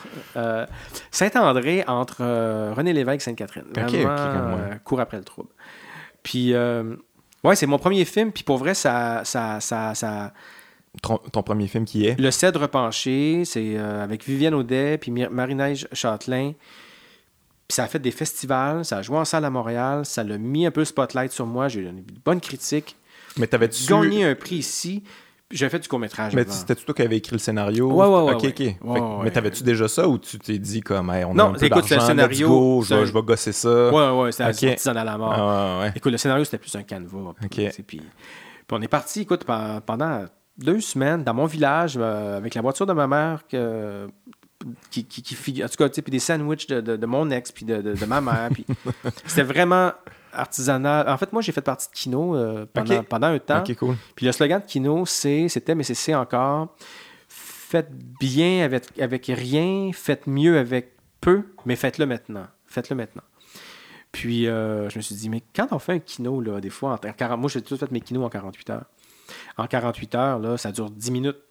Ben, pourquoi on ferait pas deux semaines de kino? Le film va durer 80 minutes, un long mhm. métrage, tu sais.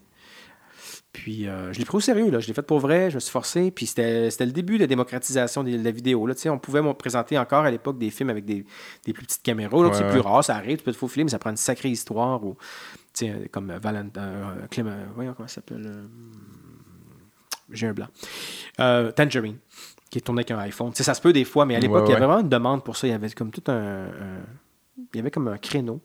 Puis euh, ça a ouvert la porte à mon deuxième film financé par la SODEC puis les films. Puis ça, m'a amené sur le radar des festivals, sur le radar des festivals, des, critiques à Montréal, des, institutions de financement, tout ça. Fait que, finalement, là, pour dire la vraie affaire, quand je suis arrivé à Montréal, je voulais devenir cinéaste. Puis quand j'étais à Musique Plus, je m'égarais. Mais je savais que je m'égarais, mais c'était tellement le fun. C'était tellement quelque chose de beau. Je touchais à une forme de rêve. Puis quand... j'avais de l'argent aussi dans mes poches. Je n'étais pas riche, mais j'avais un job, contrairement à d'autres mondes autour de moi. Puis ma vie, c'était ça. Puis euh, après l'échec de Elvis Costello, euh, ben, ça m'a ramené, dans le fond, à, ce que je voulais vraiment, vraiment, vraiment faire. Fait que ce détour-là, je le regrette pas. Ça me nourrit, c'était le fun. Mais c'était un détour pareil. Puis, euh, de toute façon, j'aurais pas eu la maturité pour faire un film à 22, à 25 ans.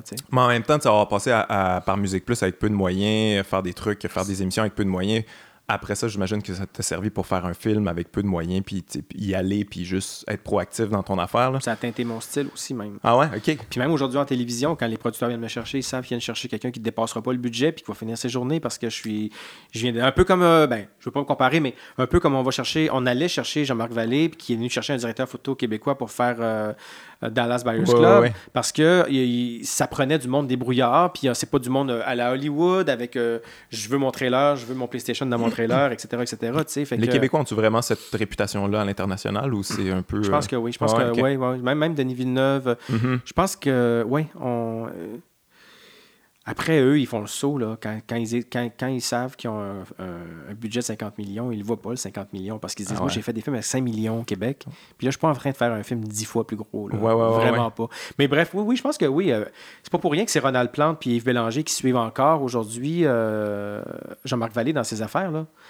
Les directeurs photo là, hyper créatifs, euh, qui travaillent beaucoup moins dans l'œil de leurs collègues, beaucoup moins pour leurs démos, beaucoup moins pour leurs légendes, tu sais, qui comme ils rentrent dedans. On a fait des vidéoclips en Super 16 avec la vaseline dans l'écran il, y a 30 ans.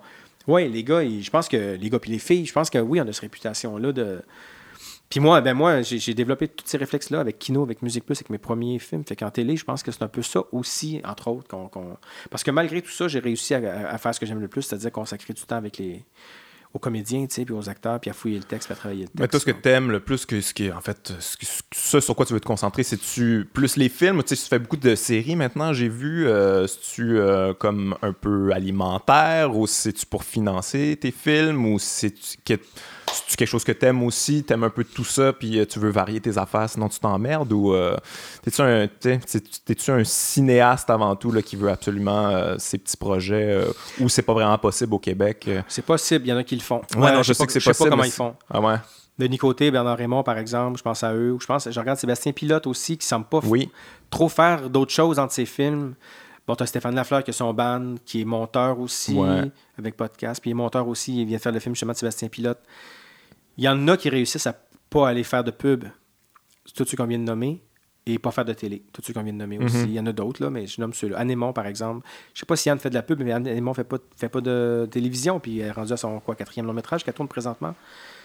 Il y a moyen de le faire. Moi, je sais pas. J'ai un rythme. Moi, un, j'ai besoin de me tenir euh, occupé. Ah ouais? Vraiment T'es workaholic un peu? Ben, c'est pas ça. C'est que ça me prend des défis. Euh, sinon, je, je stagne. C'est pas pour rien que puis je suis content d'être là aujourd'hui, mais moi, j'accepte ces affaires-là. Que ce soit un podcast ou quand Radio Can m'appelle, plus on est fou, plus on lit. Ou là, on m'a demandé de faire un truc sur Bergman pour aujourd'hui l'histoire, le podcast sur euh, historique. Là, puis je dis oui, je dis oui pour aller parler dans les écoles. Faut, sinon, et, pas, pas, que je sais pas quoi faire de mon temps. Hein, J'en manque, j'écoute des. Je, veux dire, mais fait que, ouais, je pourrais pas euh, laisser le temps passer entre deux ah films. Ah ouais, ok, mais j'admire ça. Moi, je suis complètement le contraire. Moi, je ah dis non à tout. Ah je suis comme, je suis en train d'évaluer mon énergie. Hein? J'ai-tu assez d'énergie pour ça? J'ai comme l'impression que j'ai une batterie euh, qui est facile à vider. Fait qu'il faut tout le temps que je gère ça. Mais ouais, non, moi, j'admire ça beaucoup. Mais en même temps, j'ai l'impression que dans ce que tu fais, tu pourrais pas vraiment euh, avoir ma personnalité parce que c'est tellement de c'est tellement de responsabilités, c'est tellement de choses. Il faut tellement que tu sois touche à tout pour être un réalisateur. Il faut que tu connaisses à peu près tout euh, ce qui se passe sur le plateau. Il faut que tu sois en contrôle de tout. Euh, c'est vraiment beaucoup de job. Il faut aimer ça, le travail. Là. Tu peux pas être un réalisateur paresseux, j'imagine. Peut-être qu'il y en a. il y en a. Il y en a. Tu peux bien t'entourer. Euh, tu sais, il y a des semaines là, où je file pas pantoute. Là, mon énergie est basse. Puis je le vois que les mondes sont capables de pallier. Là, fait que je me dis, il y a sûrement du monde que leur entourage pallie pour eux pendant tout le projet. Moi, j'essaie de pas être ce gars-là, vraiment pas. Je sais pas, je le suis pas. Mais je le vois des fois, je peux, je peux, je peux baisser la garde de deux jours ou euh, une semaine, puis euh, ça, ça, roule quand même. Après, euh, ça se peut que la prod manque de souffle, ça se peut que le projet manque de souffle, ça se peut qu'il manque de personnalité, qu'il manque de bien des affaires. faut pas faire ça. Mais moi, je dis oui parce que tu, parles de batterie, tu sais. Ouais. Je pense que j'ai un dynamo, en fait. Ah ouais? Fait que, tu sais, si j'arrête, si, ouais, il se recharge pas. Il faut qu'il soit en mouvement pour se recharger. C'est plate, mais c'est ça. Puis j'ai tourné pendant, j'ai fait 160 jours en 15 mois, trois téléséries euh, pour Fabienne Larouche. Donc, euh, des C'est quoi euh? J'ai fait dans l'ordre, j'ai fait Blue Moon saison 3, Cheval Serpent saison 2, parce qu'on travaille pas souvent l'hiver. Je voulais l'essayer, j'ai le fun. J'ai vraiment eu du fun à, explorer cette affaire-là. Puis là, je viens de finir Rupture saison 4. Qui est tabarnouche. Tout en même temps. Écoute, c'était vraiment un, un enchaînement de patentes. Puis ça allait bien. Puis c'est quand j'ai arrêté, mon, mon corps m'a envoyé un paquet de signaux. Ah c'est euh, sûr. Mon sommeil, ma tête, mon énergie. Là, j'ai trop de temps pour les réseaux sociaux. Je me chicane avec des péquistes.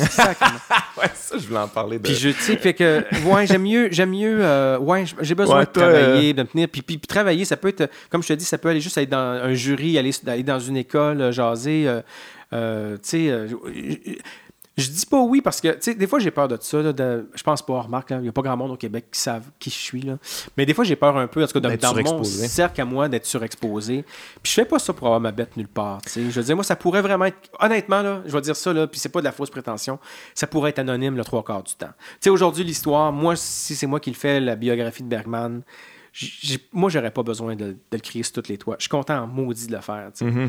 J'ai vécu deux affaires, euh, j'ai fait trois affaires récemment qui ont été présentées devant à peu près 150 personnes. C'était éphémère, pas de captation, ça n'existe même pas pour la postérité. Faites une lecture du scénario de Ding et Dong au rendez-vous du cinéma québécois il y a deux ans. Faites une lecture du scénario de La Bête Lumineuse cette année.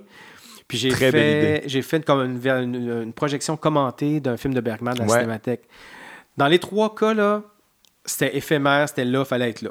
Puis, euh, puis si je n'étais pas la vedette, là, je veux dire, je suis un peu effacé, j'ai engagé des gros acteurs. Ben, engagé, j'ai demandé à des gros acteurs de venir en avant. Puis, pour vrai, j'aime ça, ces affaires-là. Mhm. Puis je pourrais le faire vraiment avec un sac à la tête, pas de face. Ben, en même temps, c'est ça, euh, que à quelque part pour moi, la job d'un réalisateur, c'est un petit peu ça, là, être un peu anonyme derrière la caméra, c'est toi qui dirige, mais il y a maintenant, une espèce de de, gros euh, systèmes de vedettes, de réalisateurs vedettes qui sont beaucoup mis de l'avant. Je trouve ça quand même particulier, pareil, que ce soit euh, toujours le réalisateur. C'est le réalisateur et les acteurs qui sont mis de l'avant dans les films, mais tu sais, les... moi, je pourrais pas te nommer grand scénariste. Là, toi, tu pourrais en nommer parce que tu connais un petit peu plus ça, mais moi, je les connais pas. Là. Je pourrais pas t'en nommer cinq. Moi, je pourrais te nommer des réalisateurs jusqu'à demain matin. Il y a quelque chose de Puis, tu sais, quand on parlait tantôt à quel point tu as des responsabilités, puis tu as beaucoup de pouvoir aussi là-dedans, ça va être difficile de garder un ego euh, quand même de taille. Tu sais, j'imagine que beaucoup, il y a des gros égos là-dedans, tellement tu as de pouvoir, puis que. Non, mais c'est vrai, c'est toi qui contrôles des personnes, autant la technique que les, les acteurs, que, puis à quelque part, l'estime de soi de beaucoup de gens repose sur toi, qui sont comme, c'était-tu bon? Ouais, ok, merci. Ça doit être. Euh, T'as-tu quelque chose qu'il faut que tu te rappelles, toi, de, calmer ton ego ou t'as pas ça en toi? Je pense, je pense que j'ai pas ça en moi. Ah ouais? Je pense que j'ai pas ça en moi, puis j'irais jusqu'à dire que ceux qui vont écouter ce qu'on dit présentement, ils vont faire comme Yeah, right. Pour vrai, ils se trompent. Moi, j'ai. J'aborde ce métier-là avec tellement d'humilité, tu sais, puis de, Comment je dirais? On compte on, dépend tellement des autres d'une certaine façon, tu sais. Puis j'ai beau signer mes affaires fortes, j'ai beau raconter mes histoires, on continue ou ça va? Oui, oui, on continue, on continue. Tu sais, je, Comment je dirais? Ben, à quelque part, un réalisateur, c'est là pour servir aussi, là, tu sais, fait que peut-être que c'est Oui, ben, c'est tu vois, en fait, là, ce qui aide beaucoup à, maintenir l'ego à flot, là, comme, juste comme à bonne place, c'est la télé, tu sais, parce qu'à un moment donné, ah ouais. ouais Moins de moyens, un diffuseur, un producteur aussi qui, qui, qui, te rappelle à un moment donné que sais, puis tu un autre, as, des auteurs qu'il faut que tu respectes aussi. Tu sais, en cinéma, c'est pour ça qu'on les connaît pas beaucoup en cinéma, c'est parce qu'on on, leur vole le scénario pratiquement, les réalisateurs, quand on fait un film écrit par quelqu'un d'autre, tu sais. On prend le matériau, puis on, part avec, puis on fait quelque chose, tu sais. Alors qu'en télé, il faut vraiment... parce que partout ailleurs dans le monde, au Québec, c'est très rare que les... au Québec, on est une exception de signer les 10 épisodes de 19-2 pas fais ça. C'est rare. C'est aux États-Unis, il y aurait un showrunner, puis il y aurait deux réalisateurs qui se. Deux pour euh, les deux premiers, puis deux nouveaux pour le 3 et 4, puis deux des réalisatrices aussi, pour etc. etc. Donc. Euh, non, ça, ça, un, ça, ça aide à garder, à, relativiser, d'une certaine façon. Puis l'autre affaire, c'est que on dépend des autres. Écoute, euh, puis on se fait dire non. On se fait dire non par des festivals quand on pense qu'on est bon. Puis on se fait dire non par des, acteurs qui veulent pas venir faire ton film. On se fait dire non par la Sodec puis Téléfilm. À un moment donné, tu as des reality checks, tu sais. Après, tu as ceux qui font comme pourquoi je peux pas faire un film de 4 heures? Tu sais, Antonioni pouvait faire, ben pas Antonioni, mais Angelopoulos pouvait faire des films de 4 heures. Comment, mais c'est parce que t'es pas, pas Tarkovsky, tu sais. Il y en a qui ont des gros égaux. Moi, je... non, je pense que. Puis je suis comme fier de mes racines. Euh, ouais, je comprends classe moyenne, prolétaire. Euh, je sais que maintenant. Je... Tu as quand même bûché dur avant d'arriver là aussi. Aussi, tout est relatif. Tu sais, je te racontais tantôt qu'à Toronto, ça marchait bien. À un moment donné, j'ai fait un truc, c'est un pilote pour CBC.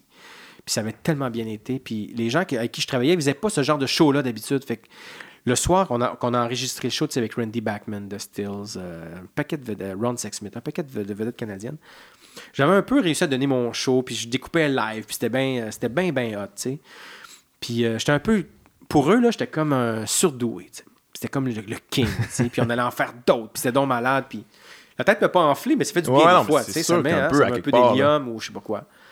Je prends l'avion le lendemain matin, j'atterris. Puis quand j'avais un cellulaire, mon premier cellulaire, je vois que j'ai un message. J'atterris à Montréal à 8 h du matin. J'ai un message très tôt. J'ai Peux-tu venir chez telle compagnie? On veut te rencontrer. faut qu'on te parle. Je venais de faire, moi, un pilote pour un autre show, mais c'était pas le pilote, en fait. C'était l'épisode 1 d'une série de 10 ou 12 un show qui s'appelle euh, Mauvais quart d'heure pour Vrai TV. Oui, je sais c'est quoi. Puis, euh, fait qu'on atterrit, euh, j'appelle, OK, oui, je m'en viens. Fait qu'au lieu de prendre le, taxi pour m'en aller chez nous, je prends un taxi pour aller chez Novem, l'ancienne compagnie de Véronique Cloutier. Puis les producteurs sont là, puis ils m'annoncent que, puis c'est pas de leur faute à eux, mais ils m'annoncent que je suis remercié pour mes, pour mes bons services, tu sais, qui vont me remplacer. Et le diffuseur demande à ce que je sois remplacé. C'est le diffuseur? Ouais, c'est ce qu'on me dit, puis c'est ce que je le crois aussi. Euh, fait que là, je suis comme, OK, hier, j'étais comme le king. puis matin, je suis comme, euh, je sais pas, moi, je, je, je, je, me suis jamais fait sacré dehors. Ah Il n'y a aucun job de ma vie, tu sais. Fait que, ouais, fait à un moment quelques reality checks euh, toujours bien placés. Ouais, puis c'est fragile, puis euh, on a besoin des autres, puis, puis j'essaie de. Tu sais, mes, mes maîtres à penser, tu sais, bon, Bergman avait un très, très gros ego, mais Kieslowski beaucoup moins, tu sais. Puis j'essaie de, de, me connecter plus sur Kieslowski, par exemple, tu sais, des réalisateurs Kieslowski relativisait beaucoup, puis il comprenait, tu sais, il disait, ah, je comprends certains cinéastes de vouloir construire des, des océans dans des studios, tu sais, ou de recréer New York à Rome ou Rome à New York, tu sais, pour se sentir vivant, puis parce, parce qu'il dit, en bout de ligne, ce qu'on fait, c'est un peu futile, tu sais. Mm-hmm. On compte des histoires, on divertit les gens, puis des fois, on touche à quelque chose, des fois, ça devient comme spirituel ou intellectuel, ou... mais en général, quand même, on est, c'est quand même grotesque que ça soit comme action, fais-moi le plus gros, ouais, regarde par là, puis prends un pas Fait que, ouais, je me, je me, je me ground plus sur un gars comme lui. Puis, euh, Ben, tant mieux. puis je mieux. dirige mes plateaux comme ça aussi, tu sais. Le monde, je pense que les gens qui viennent tourner sur mes plateaux, ils- une des choses qu'ils apprécient, c'est c'est comment c'est calme, puis c'est zen, puis il n'y a pas de pression, puis que, ouais, tu sais qu'on... Tu sais, on sauve pas des vies, sacrément. faut le prendre au sérieux. Il faut mettre tout notre Mhm. cœur, c'est sûr. Puis il faut, faut, faut, faut peut-être pas s'arracher les cheveux, mais se pogner la tête à deux mains. Puis, euh, puis des fois, on saigne, mais, mais on sauve pas des vies. Ouais, Puis- ouais. Fait que ça, ça me, ça, ça me garde. euh, Comment tu vis ça, mettons, les, les, les galas, justement, là, bon, les Jutras, là, qui s'appellent plus les Jutras, là, mais euh, qui, qui est un peu ça, là, c'est comme une espèce de, de- espèce de concours euh, de, de, d'ego, de, de vedettes. On se félicite pour... euh, En même temps, c'est important de se féliciter pour ce, ce qu'on a fait, mais... mais au Québec, c'est peut-être un peu moins, euh, moins gros, mais quand tu regardes les Oscars ou les Golden Globes, puis tout ça, c'est les, les, les acteurs et les réalisateurs en général, euh, américains, là, souvent, là, c'est c'est quelque chose de. C'est des- c'est énorme, les égaux. Puis bon, ça, a- ça a un peu explosé là, avec le- tout ce qui est arrivé là, avec le hashtag moi aussi, qui a débordé jusqu'au Québec. là. On a découvert qu'il y en avait des égaux. Ben, D'ailleurs, toi, Cheval Serpent, t'as un peu t'as remplacé Sylvain Archambault. Ouais, là, ben, qui, euh, qui- qui- qui a pas été mis euh, dehors pour ça. là. Est- C'était Non, oui, mais oui, oui, oui, absolument. Ben oui, j'ai eu, à- j'ai eu à travailler avec des gens qui ont travaillé avec lui. Ouais. Mais Euh, euh, est-ce qu'on est-ce que c'est juste la pointe de l'iceberg ou il y en a-tu mais là, je je suis pas en train de, de- de te parler de Non, non. d'actes criminels Non, ou quoi que ce soit mais y a-tu des des, des égos énormes? C'est quelque chose ou ça s'est-tu calmé depuis euh, l'hashtag moi aussi? Est-ce que tu sens qu'il y a une espèce de Eh. Une espèce de, de, de- de- on fait plus attention ou euh, Un ou peu. ouais un, peu, Ben, en plusieurs même temps toi t'as tes plateaux puis tu c'est c'est ce que tu connais là C'est ce que je connais, mais quand même, je suis un, je suis un peu fouine, fait que je parle, je parle aux gens. Euh, je te dirais, ben, dans l'ordre, là, euh, la pointe de l'iceberg, non, je pense que je pense qu'on a. Évidemment, il va y avoir. Tout le monde a son histoire. Tout le monde a eu un bully à un moment donné. Tout le monde a eu, euh, je sais pas, une actrice que l'autre actrice, il a comme fait bien de l'ombrage, puis qui, qui, qui, qui, qui, qui- qui- qui a médit sur elle pour la mettre dans la merde face à un producteur ou un réal. Je veux dire, tout, tout le monde a ses histoires, mais grosso modo, des histoires comme, euh, comme celle de Sylvain. Puis ceci dit, je fais juste. par- Quand je parle de Sylvain, je vais juste me rabattre sur la version officielle. Mhm. Je veux pas dire que c'est qu'il est mieux qu'il est ou qu'il est pire qu'il est. On va juste se, contenter ouais. de ça. Sinon, c'est difficile de devenir nuancé. Mais mettons si on prend lui comme exemple parce que c'est documenté, en tout cas documenté, c'est c'est sur papier. là. Il n'y en a pas tant que ça, je te dirais. Je- euh, on les connaît pas mal toutes, puis même, je te dirais que ça déborde même notre milieu. Les gens à Sept-Îles, ils savent un peu. Ah ouais, ok, ok, ok. Ils savent qui qui est rough, puis Ah euh, ouais. ils C'est une manière old school de diriger ça ou Un euh, peu, tu sais. ouais. Je veux dire, tu sais, je veux dire, si. Je veux pas nommer de nom, parce que je veux pas Non, me non, faire non, poursuivre, on- on- on mais pas des, des metteurs en scène de théâtre Ben qui oui, vont se reconnaître. Ben oui, il y en a là. Tout le monde le sait, fait partie de la méthode, puis tu sais, tant qu'il n'y aura pas personne, puis c'est correct peut-être aussi, hein, je veux dire, euh, je dis pas que c'est des monstres, mais je veux dire, on- certaines personnes pourraient nous les présenter sous l'angle de monstres, ces gens-là. Ouais, ouais, ouais. Fait que, mais je pense, sinon, c'est pas trop. Euh, Est-ce que MeToo a changé quelque chose? Ben, un peu. Moi, moi personnellement, euh, j'ai toujours été, je suis quelqu'un de prude. Euh, quand on m'écrit des scènes de nudité, je les aborde de façon assez prude, assez pudique. Euh, donc, moi, ça n'a rien changé, mais je le vois un peu autour. Les gens sont de faire attention. Après ça, il y a des gens qui se dédouanent en disant MeToo, mais ils font leur joke pareil. puis je suis Ouais, comme, ouais, ouais, ouais, T'as pas compris. J'ai rappelé du monde à l'ordre des fois. Ça m'est arrivé. Mais c'est pas un vrai, vrai, vrai problème. Puis toute la nouvelle génération de réalisateurs, puis quand je dis nouvelle, là, je remonte à des gens qui ont, qui ont aujourd'hui 50 ans comme Pod. C'est pas des gens comme ça, tu sais. Je pense que ça appartient vraiment à une autre époque. tu sais. Ça appartient... à- tu sais, ça appartient à, à- à l'ancien temps, pratiquement. Ouais, tu sais. ok. En général. Ben, mais c'est juste que, tu sais, tu sais, la fameuse histoire là, de, de tu sais, le réalisateur vient prendre un café, la petite actrice, puis tout ça, puis que, tu sais, ça, finalement, le rôle ça, se joue un peu là. Ça a l'air d'être un cliché, mais, tu sais, j'en ai entendu des histoires comme ça, là, ça existe, là, je sais pas s'il y en a encore, peut-être. En fait, c'est ça, je me demande, ça s'est-tu, ça a-tu changé depuis... Parce que maintenant, tu, tu- en tout cas, j'imagine qu'aujourd'hui, tu fais ça, là, puis euh, tu te sens un petit peu plus mal qu'avant, ça peut être plus mal perçu. Le mot se passe aussi vite, là, tu sais. Ouais, ouais, ouais. Les screen capture, j'ai des actrices qui me parlent de... de... d'humorisme, ouais, ouais, non, mais garde, c'est parti. Puis une journée de tournage, euh, puis là, après ça, fait comme. On se parle pas de la journée. Excuse-moi, on se parle pas de la journée. J'arrive chez nous, j'ai un message Facebook, là, tu sais. euh, Tu veux-tu fourrer, là, tu sais. Ouais, ouais, ouais. Ben, pourquoi pas, des adultes consentants, mais après, euh, le rapport de force, on, peut, Ouais, on, peut, ça. on peut réévaluer ces affaires-là, tu sais. Des rôles qui se donnent euh, à travers la couchette. Moi, là, j'ai.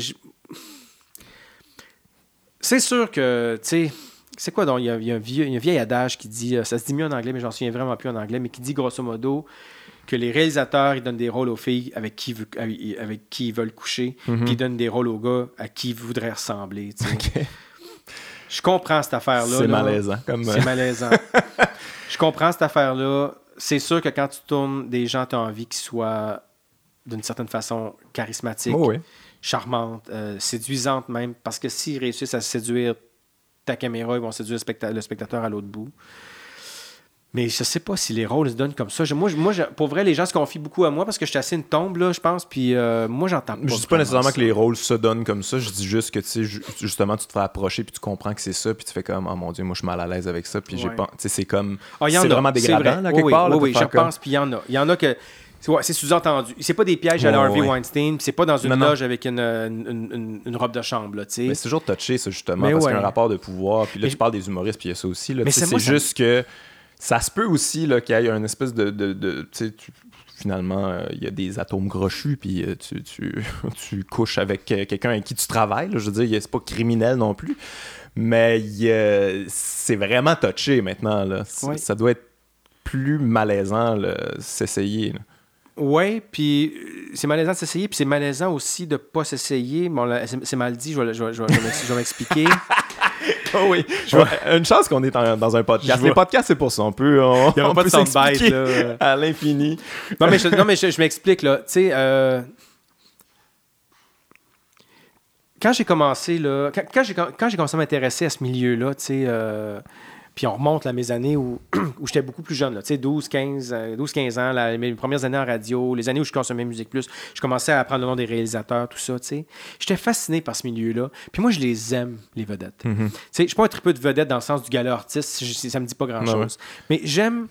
J'aime ces gens-là qui, ont, qui, ont, qui, ont, qui sont souvent décomplexés. Bon, en dedans, ils ont leur bébite, mais qui sont souvent décomplexés, qui sont outgoing, qui ont de l'expérience, de vie, toutes sortes d'affaires. Fait que moi, là, mettons que je sais que je vais tourner avec Karine Vanasse, là, ce que j'ai fait sur Blue Moon, ben, ça me tente d'aller prendre un café avec avant qu'on commence à tourner. Qu'on jette des bases de notre, de notre dynamique, de comment on va se parler sur le plateau. Juste d'apprendre à se, à s'amadouer d'une certaine façon, Ouais, à ouais. s'apprivoiser, tu sais. Puis il n'y a rien là-dedans. Moi, je suis très bien casé, j'ai ma blonde, comprends. tout va bien. Puis elle, je sais qu'elle a son chum, elle a ses affaires, sa famille. Y a pour moi, il n'y a rien, rien, tu sais. Mais tu sens-tu justement que maintenant tu peux moins Ben, faire tu ça? sais, avec, je pense que Karine, elle a cette même naïveté-là que moi, puis ce Ok. même, cette affaire-là, puis elle est très professionnelle. Fait que, je lance une perche à, à Karine, on va-tu prendre un café avant? Ça se passe bien, tu sais. Puis quand on arrive là, il n'y a pas personne. Mais il y a des gens avec qui je me retiens parce que je veux pas avoir ouais, ouais. Je voudrais pas que ça soit mal interprété, tu sais. Ouais. Des, du monde qui me connaissent peut-être un peu moins, qui pourrait avoir des doutes, ou, tu sais, je sais pas, moi, si, tu sais, fait que, ouais, il y, a- il y a quelque chose de touché un peu là-dedans qui, qui, qui- c'est la faute des autres, en fait, qui sont passés avant, qui ont Ouais, ouais, brisé le terrain, tu sais, qui ont, qui ont scrappé le, le- le- le- qui ont scrappé le, le- le- le- le- le sentier, puis je trouve ça, ça, je trouve ça quand même assez dommage, parce que c'est un métier de rencontre, c'est un métier de ça, tu sais. Ouais. Puis on devrait avoir le droit d'y aller en- purement entre euh, collègues ou euh, relations professionnelles et tout. Puis euh, ça, ça me rend un peu. euh, puis avec le, avec le, avec le MeToo, ben c'est ça. Ben, c'est peut-être que ça amène un- encore plus de, de précautions. Euh, Je veux pas dire on peut plus rien dire. Je, je veux pas ces gens-là, Ah, mais, non. Mais, euh, mais ouais. Mais Mais c'est parce que c'est un métier de réalisateur, c'est un métier de pouvoir. Puis aussitôt qu'il y a du pouvoir, c'est sûr que c'est sûr qu'à un moment donné, ça corrompt un peu. Puis il y en a, tu sais, il y en a des, il y en a des fois qui est des réalisateurs quand même. Là. Il y a une liste euh, quand même assez longue.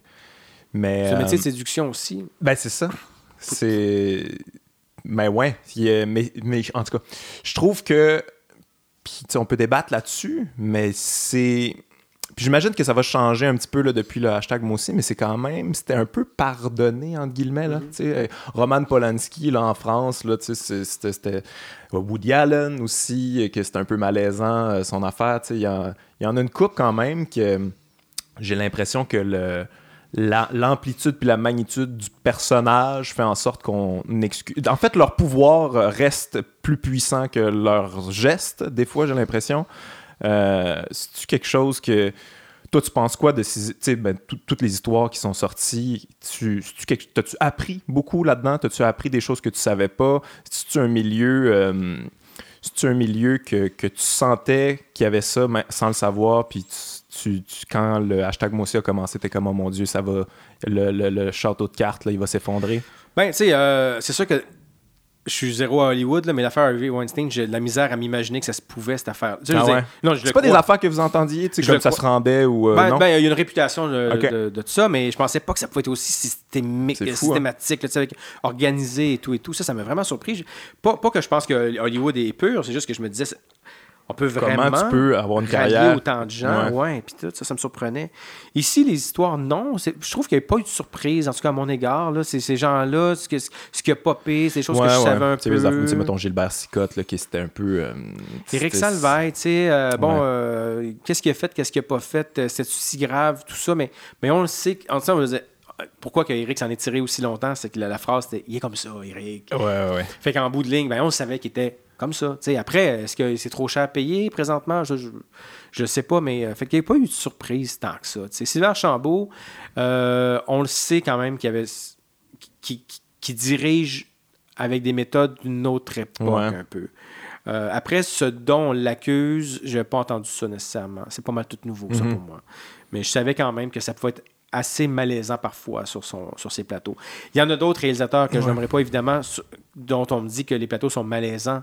Mais après, la ligne, on la met où, tu sais? Mhm. Moi, Gilbert Scott, je trouve ça assez... Je suis ambivalent, là, tu sais. Je veux pas, je, je veux pas le défendre, mais je veux Ouais. pas non plus le jeter euh, en dessous de l'autobus, là, Non, non, Fait je comprends. C'est comme, euh, c'est touché un peu comme, euh, touché. comme, comme sujet. Mais je me demandais en fait si ça se protégeait un peu, tu sais, parce que je me demandais, tu sais, l'affaire de Claude Jutras, Ouais. c'était-tu ça? C'était-tu euh, quelque chose que. que... Apparemment que oui. Moi, je suis une autre Ouais, génération. ok, toi, je t'étais pas au courant de pas ça. trop, non. Tu vois, c'est devenu tellement émotif l'affaire Claude Ouais. Sais. Euh, je pense que, ben, à peu près comme n'importe quel mot, mot t'as dit débat au Québec, là. Je pense qu'on aurait vraiment pu, ben, comme, comme Slav puis Canada cet été, on, aurait, on, on devrait à un moment donné se dire, hey, celui-là gagne, là. On essaie-tu de grandir, tu sais?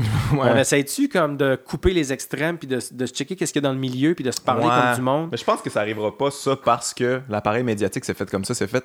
C'est c'est le débat. Le- le- L'extrême à gauche, l'extrême à droite, puis là, c'est ça, on va. on- Mais c'est parce que c'est pas. C'est absurde, là, tu sais, comme des. Débattre, c'est pas toujours. euh, comment. Je veux pas mal dire ça, là, mais. Les extrêmes, c'est pas toujours valable. C'est pas. on- le- Tu sais, je veux dire, moi, l'opinion euh, du nazi et du anti-nazi, ça se vaut pas. Je suis pas intéressé à savoir euh, l'opinion de un, tu comprends? Ouais. Fait que c'est toujours ça dans le débat. Maintenant, Ouais. c'est euh, on n'est pas capable de parler man- dans, dans- dans une position un petit peu plus, euh, un petit peu plus neutre finalement. Mais tu sais, Claude Jutras, je veux dire, à partir du moment où tu fais comme. un instant, là, le, le nom du parc, là, mettons, Claude Ouais. Jutras, là, on peut-tu comme attendre un an, tu sais? Là, tout à coup, t'es- T'es- le- un, un paria. t'es pro-pédophile, c'est quoi? Ouais, ouais. Euh, ah non, t'as un peu, je parle du parc. Je comprends. OK, OK, arrêtez de l'enseigner à l'école pendant un an. OK, on va juste prendre. Il est-tu dans le grille horaire? On va l'enlever pendant, pendant un an. On va juste prendre un pas de recul, tu sais. Le gars-là du Cinéma Québec, OK, euh, cette année, on va dire autre chose, peut-être. Peu importe, mais, mais on va juste respirer. Puis, euh, puis, mais dès que tu fais juste dire, on pourrait-tu juste respirer, t'es un pro-pédophile. Après ça, dans Canada puis Slave, moindrement que tu prends position où tu dis de la nuance, puis tu dis, euh, on peut-tu respirer, ben ceux qui perçoivent que t'es... euh, que tu es anti-appropriation. En tout cas, soit, soit tu te fais accuser d'être contre la liberté d'expression, ou soit tu te fais accuser d'être un mot à dire raciste. Ouais, mais ça, c'est les réseaux sociaux, là, tu sais, c'est le clivage, tout le monde, Je euh, sais, tu mais ça choisis serait ton le fun. clan. Serait le fun de mûrir, non? Puis de maturer tout ensemble à un moment donné. Ouais, mais J'en reviens pas. C'est pas sain. Puis il n'y en a pas d'espace de débat sain non plus. ouais, mais j'ai l'impression que tu sais, une position un peu plus neutre, un peu plus mature, Il n'est pas vendeur. M- ben, qui a l'impulsion d'aller écrire son opinion, euh, mesurer. Tu sais, moi, là-dedans, par rapport à ça, j'étais beaucoup dans la réflexion, puis tout ça, fait que j'allais pas réfléchir sur les réseaux sociaux parce que ça donne rien, tu sais, ma position était pas terminée, fait que, tu j'écoutais, puis je, lisais, puis tout ça, mais ça, tu vas... C'est pas sur les réseaux sociaux, tu comprends? Fait qu'il y, a- il y a toute une... Il y a Ouais, tout un mais- pan de la population qui sont pas en train de jaser sur les réseaux sociaux, mais ce qui se retrouve là, c'est sûr, c'est- du clivage. là. Oui, mais moi, je, je pense que je pense que moi aussi, j'étais dans cette position-là. J'ai pris zéro position Ouais. d'ailleurs, même si je suis comme un peu loud. Là. Puis, euh, mais on aurait pu le dire, ça. Ouais. On peut-tu réfléchir? Mais là, tout à coup, ah, mais si tu réfléchis, c'est que tu n'as pas de conviction. Puis d'un côté, tu vas avoir la gang qui va, qui va dire si tu commences à mettre de la nuance là-dedans, puis de la réflexion là-dedans, c'est que tu vois pas que c'est raciste. Puis l'autre bord, ils vont se dire si tu mets de la nuance puis tu réfléchis, tu vois pas que la liberté d'expression est mise en danger, tu sais. Mais non! Ouais, c'est comme deux deux positions un petit peu extrêmes ou que. Ouais, fait que même si tu viens dire, moi, je suis nuancé, je suis neutre, je- parce que moi, mon opinion changeait à chaque jour. Tu sais. T'écoutes l'entrevue avec Robert Lepage, c'est comme, hey, my God, il y a- ouais, c'est vrai, c'est un peu là. Puis là, OK, la démarche de Mouchkine en France, euh, qui prend toujours les mêmes Ouais, acteurs. ouais. Ah oui, oui, oui. Puis là, tu tournes d'abord, puis là, tu entends parler quelqu'un, un Amérindien, qui t'explique comment que ça fait 20 ans qu'on parle à, à leur place. Regarde, et tout et je l'avais C'est pas vu de ah, même, puis- pas vu. Puis là, ça revient, puis ça Ah, rejoue, puis ça. puis Écoute, moi, je suis encore en train de le faire. Il y a- une chose que je veux dire, à que j'ai envie de voir- de dire à voix haute, mais là, je suis trop occupé je suis trop occupé de la campagne électorale.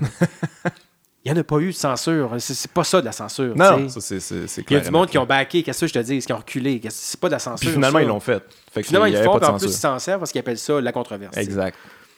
Bien, puis, mais je veux dire, la censure est, est où là-dedans? C'est pas ça de la censure. Mais pour le reste, euh, ouais, je trouve qu'on on a de la misère à. Fait que, tu sais, Polanski, tu sais, c'est pas populaire de faire comme. Ben, moi, je pense que Polanski, considérant que le, je pense que c'est le gouverneur de la Californie, voulait s'en servir pour faire un exemple, puis lui donner une, euh, une sentence euh, qui était le triple de ce qu'il méritait, euh, a eu raison de s'enfuir, puis que maintenant qu'il s'est enfui en Suisse, il y a 40 ans, ben, il a un peu payé, fait qu'on peut-tu comme passer un autre appel? Mettons que tu dis ça, là. Ouais. Mais t'as du monde qui a quand même envie que le gars il soit mort puis qu'il ait jamais gagné de palme Ouais, d'or, ouais, ouais. tu sais. Il y, en a pas de point. Tu fais juste dire euh, Woody Allen, c'était pas le père de Sonia Prévin, premièrement. C'était pas son père adoptif non plus. C'était pas une figure paternelle non plus. Tu peux même pas dire ça. Fait que je, prends ces deux cas-là parce que tu les as dit. Ouais, là, ouais. je, veux pas, je sais que c'est deux des cas les plus glissants. Ouais, Fait qu'il n'y a pas d'espace, je trouve, à, à discussion. Parce qu'à partir du moment où tu dis ça, ben, t'endosses le pédophile, les pédophiles qu'ils sont, tu sais. Puis je suis comme, non, j'endosse pas. C'est juste que ça fait partie de toute l'histoire. Ouais. Si j'étais un juge, là, j'aurais ça aussi dans mon évaluation, tu sais. Puis à un moment Ouais, donné... parlant de tout ça, toi, es-tu capable de dissocier euh, l'œuvre de l'artiste? Complètement. Ouais. Complètement. Je, je suis d'accord avec toi, mais en même temps, je suis pas d'accord parce que des fois, quand tu connais une certaine, certains détails malaisants de l'artiste, là, tout d'un coup, tu fais des liens à travers l'œuvre, puis t'es comme, tu vois des fois des trucs sous un autre jour. Ben, en, humour, il y a un bon exemple, Louis C.K., que, je veux dire, ce qu'il a fait, c'est, euh, bon, il s'est masturbé devant des filles dans une position de pouvoir, puis ça. Puis moi, j'ai toujours aimé Louis, tu sais. Puis après ça, je réécoute ses affaires, puis là, il y a beaucoup, ça parle beaucoup de masturbation, puis comment il est pas capable de s'arrêter de, se masturber, puis là, t'es comme, oh mon Dieu, ça devient supra malaisant. Mais ça, ça fait pas moins en sorte qu'il y a des points super intéressants, euh, Louis C.K., mais ça. j'ai- Je, je pensais que j'étais capable de dissocier l'œuvre de l'artiste, mais il y a des cas comme ça, puis tu sais, Woody Allen aussi, là, des fois, là, dans ses films, là, les, les, les- la, la fille est pas mal jeune, puis euh, il y a- il y a- c- tu sens un peu ça aussi, tu sais, c'est... Je, je sais pas, je suis je je en réflexion là-dessus encore, en Ben, fait. Ouais. Mais tu sais, après ça, Polanski, euh, il pourrait faire des films crissement malaisants. Là. Mais tu sais, Woody Allen, Sony était jeune, c'est fucké, c'est complètement fucké, c'est pervers. tu sais, C'est sa limite de l'acceptable. Tu peux même décider que ce n'est pas. Après ça, est-ce qu'il a vraiment euh, abusé de la, de la petite Faro? Il faudra, Mhm. faudra voir. Ça dépend où se constitue. Mais... mais par rapport à son attirance pour les, les, les- jeunes filles, Sony en est une. Tu sais, tu regardes Manhattan, qui a, qui a- qui a tourné avant Sony, donc euh, euh, 15 ans avant, à peu près, je sais pas. 11 ans avant. Mes mathématiques sont pas bonnes. 13, je pense. Bon. Puis après ça, quand il a fait Husbands and Wives, qui était pendant Sony, Mhm. tu fais comme Ah, il est allé là, tu sais. Ça me dérange pas. Parce que c'est comme un chum un peu. Tu sais, t'as des amis. Tu sais, moi, mettons, la fidélité, c'est quelque chose d'important pour moi. Mais j'ai des amis qui sont pas fidèles, tu sais, dans la vie, ou qui Ouais, l'ont pas été, ou peu importe, tu sais. Ou je, quand- je me souviens, quand j'étais jeune, je- j'avais 17 ans, j'étais hyper naïf et idéaliste de la vie, puis j'avais un, un- un gars avec qui je travaillais qui en avait 30, puis qui, qui, qui était un infidèle, puis qui rendait d'autres femmes infidèles Mhm. aussi. C'était l'impression que j'avais quand j'étais jeune. Mais c'était ce gars-là. C'était comme un chum. Je dis, ah, ouais, hein, tu comprends? Ouais. C'est comme, il y a comme une distance. Quand c'est un chum, c'est pas pareil. Fait que le meilleur exemple pour moi, c'est Bertrand Cantat. tu sais. Je veux dire, je l'aime, je l'aimais, je l'aime encore. Marie Trintignant, c'est une grande actrice. J'étais un fan. Euh, son père aussi, joue pour euh, Kieslowski, dont je parlais tantôt. Il a Ouais. été meurtri par cette histoire-là. J'étais aussi un fan de Noir Désir. Est-ce que j'ai envie de me retrouver dans une salle de spectacle à faire comme Ouah! Probablement pas, mais je l'ai Ouais. acheté son 10 Détroit parce que j'ai un accès. Un, j'ai- j'aimais son cerveau, là, j'aimais son, sa Ah verve. ouais, j'aimais c'est un grand artiste. Puis là, j'ai accès à son cerveau maintenant qui a vécu ça. Ouais. Puis je veux savoir qu'est-ce qu'il y a dedans. Puis Woody Allen, je veux continuer de voir ce qu'il y a dedans. Euh, c'est parce que souvent, c'est pas honnête. C'est ça il, mon est, il est décevant, Bertrand Cantat, parce qu'il est un petit peu trop dans l'apitoiement. Ouais. Il est un petit peu. Puis, ouais, je trouve qu'il y aurait. Il manque de sensibilité, euh, en tout cas dans son, dans son persona euh, public. Peut-être que, peut que lui, il, perd plein de culpabilité, puis, mais dans ce qu'il nous, dans ce qu'il projette, je, je suis pas d'accord. Mais, je, mais je, je peux pas faire comme. J'ai pas jeté j'ai pas déchiré mes. mes, mes, mais c'est souvent décevant à ce niveau-là. C'est souvent, tu, tu réalises, c'est des power pervers narcissiques, là, ces, personnes-là. Puis Louis C.K. est revenu, je sais pas si tu as vu ça. là. Mm-hmm. Louis C.K. Mm-hmm. il, il, a, fait un show, puis il parle pas de ça finalement. Mm-hmm. Il parle pas du tout de ça. Il se met pas en danger. Il se met. Il a, puis il fait une petite allusion au viol à un moment donné qui est, qui est malaisante, mais c'est comme. Tu sais, moi, là, personnellement si Louis C.K. est revenu, il avait fait, je sais pas, une heure là-dessus, là, où, où, il va plonger dans ses démons, puis il nous explique ça. Puis c'est pas nécessairement drôle, mais comme on comprend un peu plus, puis ça fait avancer le débat, puis ça fait un petit peu plus comprendre ces, ces gens-là, pourquoi tu vas là. J'aurais trouvé ça intéressant, puis j'aurais fait comme, ok, euh, tu sais, je veux dire, ça excuse pas ce que tu as fait, mais au moins, t'essaies de faire quelque chose avec ça. Mais là, c'est souvent dans le déni, puis euh, regarde, il est avec des jokes d'observation. Hey, euh, tu tu remarqué que, hey, dude! Puis moi, c'est ça, je me demandais quand c'est arrivé, je me suis dit comme, oh mon Dieu, ça va être quoi sa première joke qu'il va faire quand tu vas arriver sur scène avec ce bagage-là? C'est mieux d'être le meilleur killer de l'histoire. Puis il a décidé de, non, moi, je, je me mets pas cette pression-là, je veux juste recommencer à faire mes affaires. Puis Bertrand Cantat aussi, j'ai eu l'impression que c'était un petit peu ça. Je vais juste, bon, je recommence euh, mes trucs. Je sais qu'il a fait une tune ou qui, ma blonde m'a fait écouter ça. Il a fait une tune ou qui en, il me semble qu'il en parle un peu. Euh, mais ben, tu sais, sa première tune qui avait. Euh, d'ailleurs, c'était pas l'extrait de. C'était pas la, la, prise qui est sur l'album. C'était un, truc live dans un parc qui s'appelle Regarder droit dans le soleil. C'est comme ça qu'il est revenu sa place publique. Puis c'est bon, c'est un peu plus sur lui-même, là. Tu parles de pervers narcissique, là. Mais j'étais comme quand même, j'ai accès à ça. Il y a une, souffrance, il y a, il y a, de l'expérience. Je trouve que tout à coup, il avait vieilli aussi et tout. Je trouve ça extrêmement touchant. Mais euh, j'étais comme ton disque, il est mieux quand même de venir donner, mhm. de remettre les, les, balances. Euh, puis euh, finalement pas. En tout cas, pas, pas dans ce que moi j'en ai, j'en ai déduit. Mais non, tu vois, moi les Woody Allen, les regarde, Roman Polanski, je pense pas à ça quand je regarde ça en fait. C'est un peu hypocrite de ma part parce que je m'empêche carrément de voir des films québécois de réalisateurs qui me tombent ses nerfs, parce mhm. que dans un party, j'ai trouvé qu'il n'y avait pas de bon sens. c'est rien, parce qu'il m'a pas reconnu trois fois de suite. Puis euh, je sais que lui dépense trop d'argent ou que lui, euh, il pense qu'il est Tarkovsky ou que, tu sais, Ouais, tu sais, je veux dire. je nous écoute, on est un peu euh, finalement consommateur égocentrique là-dedans. C'est comme, ok, oui, t'es un meurtrier, mais t'es mieux d'être bon. Il est mieux d'être tête ton disque. S'il est aussi bon que t'es meurtrier, je vais, je vais te ben, pardonner. non, je m'en même pas d'être bon. non, j'aurais aimé qu'il y ait de, de, de, vraie introspection. Puis, ouais. Mais c'est parce que l'art, c'est l'être humain, c'est aller euh, au plus profond de, de, ce qui est laid en nous. Puis euh, si tu as ça d'aussi laid, puis tu y vas pas, il y a quelque chose de, pour moi, malhonnête tout d'un coup. De, tu, nous, tu, tu, nous as trahi un peu, puis tu nous trahis deux fois en n'y allant pas, je trouve. Ouais, tout à fait. Tout à fait. Mais tu sais, moi, je voyage au bout de la nuit, je vais le lire un jour. Tu sais, ça me dérange. Ben, ça me mhm. dérange. Ça me dérange. Mais ça affectera pas ma lecture. Je veux dire, ce gars-là, nourri par ses opinions puis par ses dérives, a écrit ce livre-là. Puis c'est apparemment, je ne l'ai jamais lu. Apparemment, c'est un chef-d'œuvre. C'était le livre préféré de Jacques Kerouac, qui était assurément pas un antisémite. Là. Ben, je vais le lire. je, l'ai acheté. on a des livres comme ça qu'on procrastine.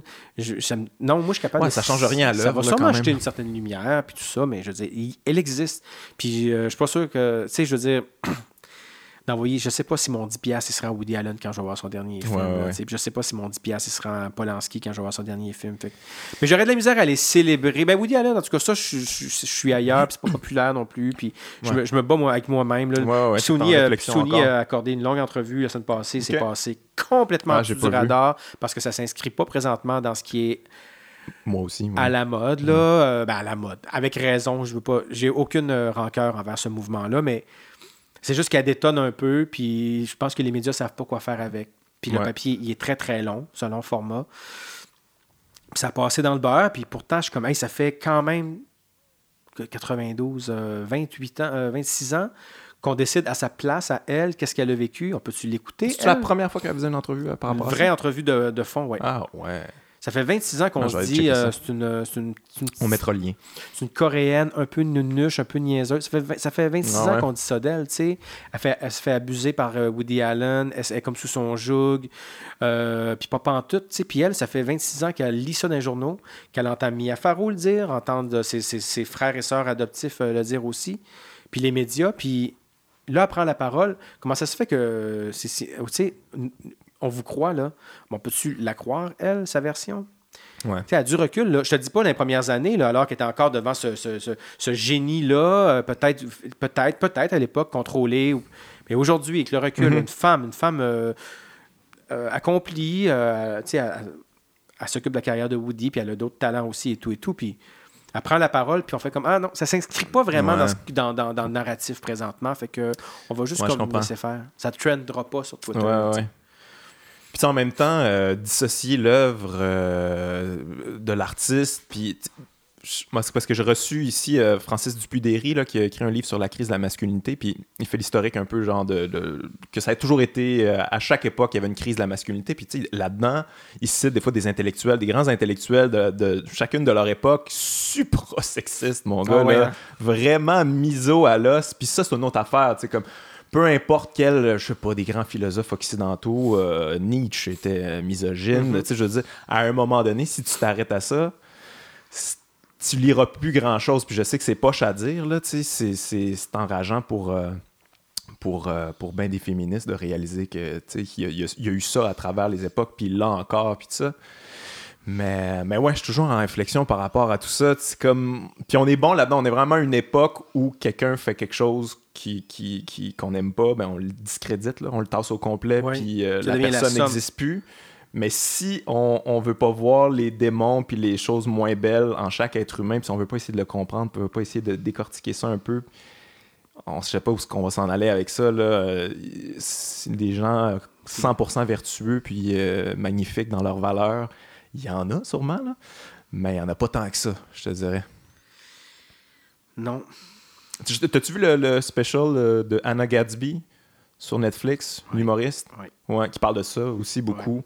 Euh, dissocier euh, l'œuvre de l'homme.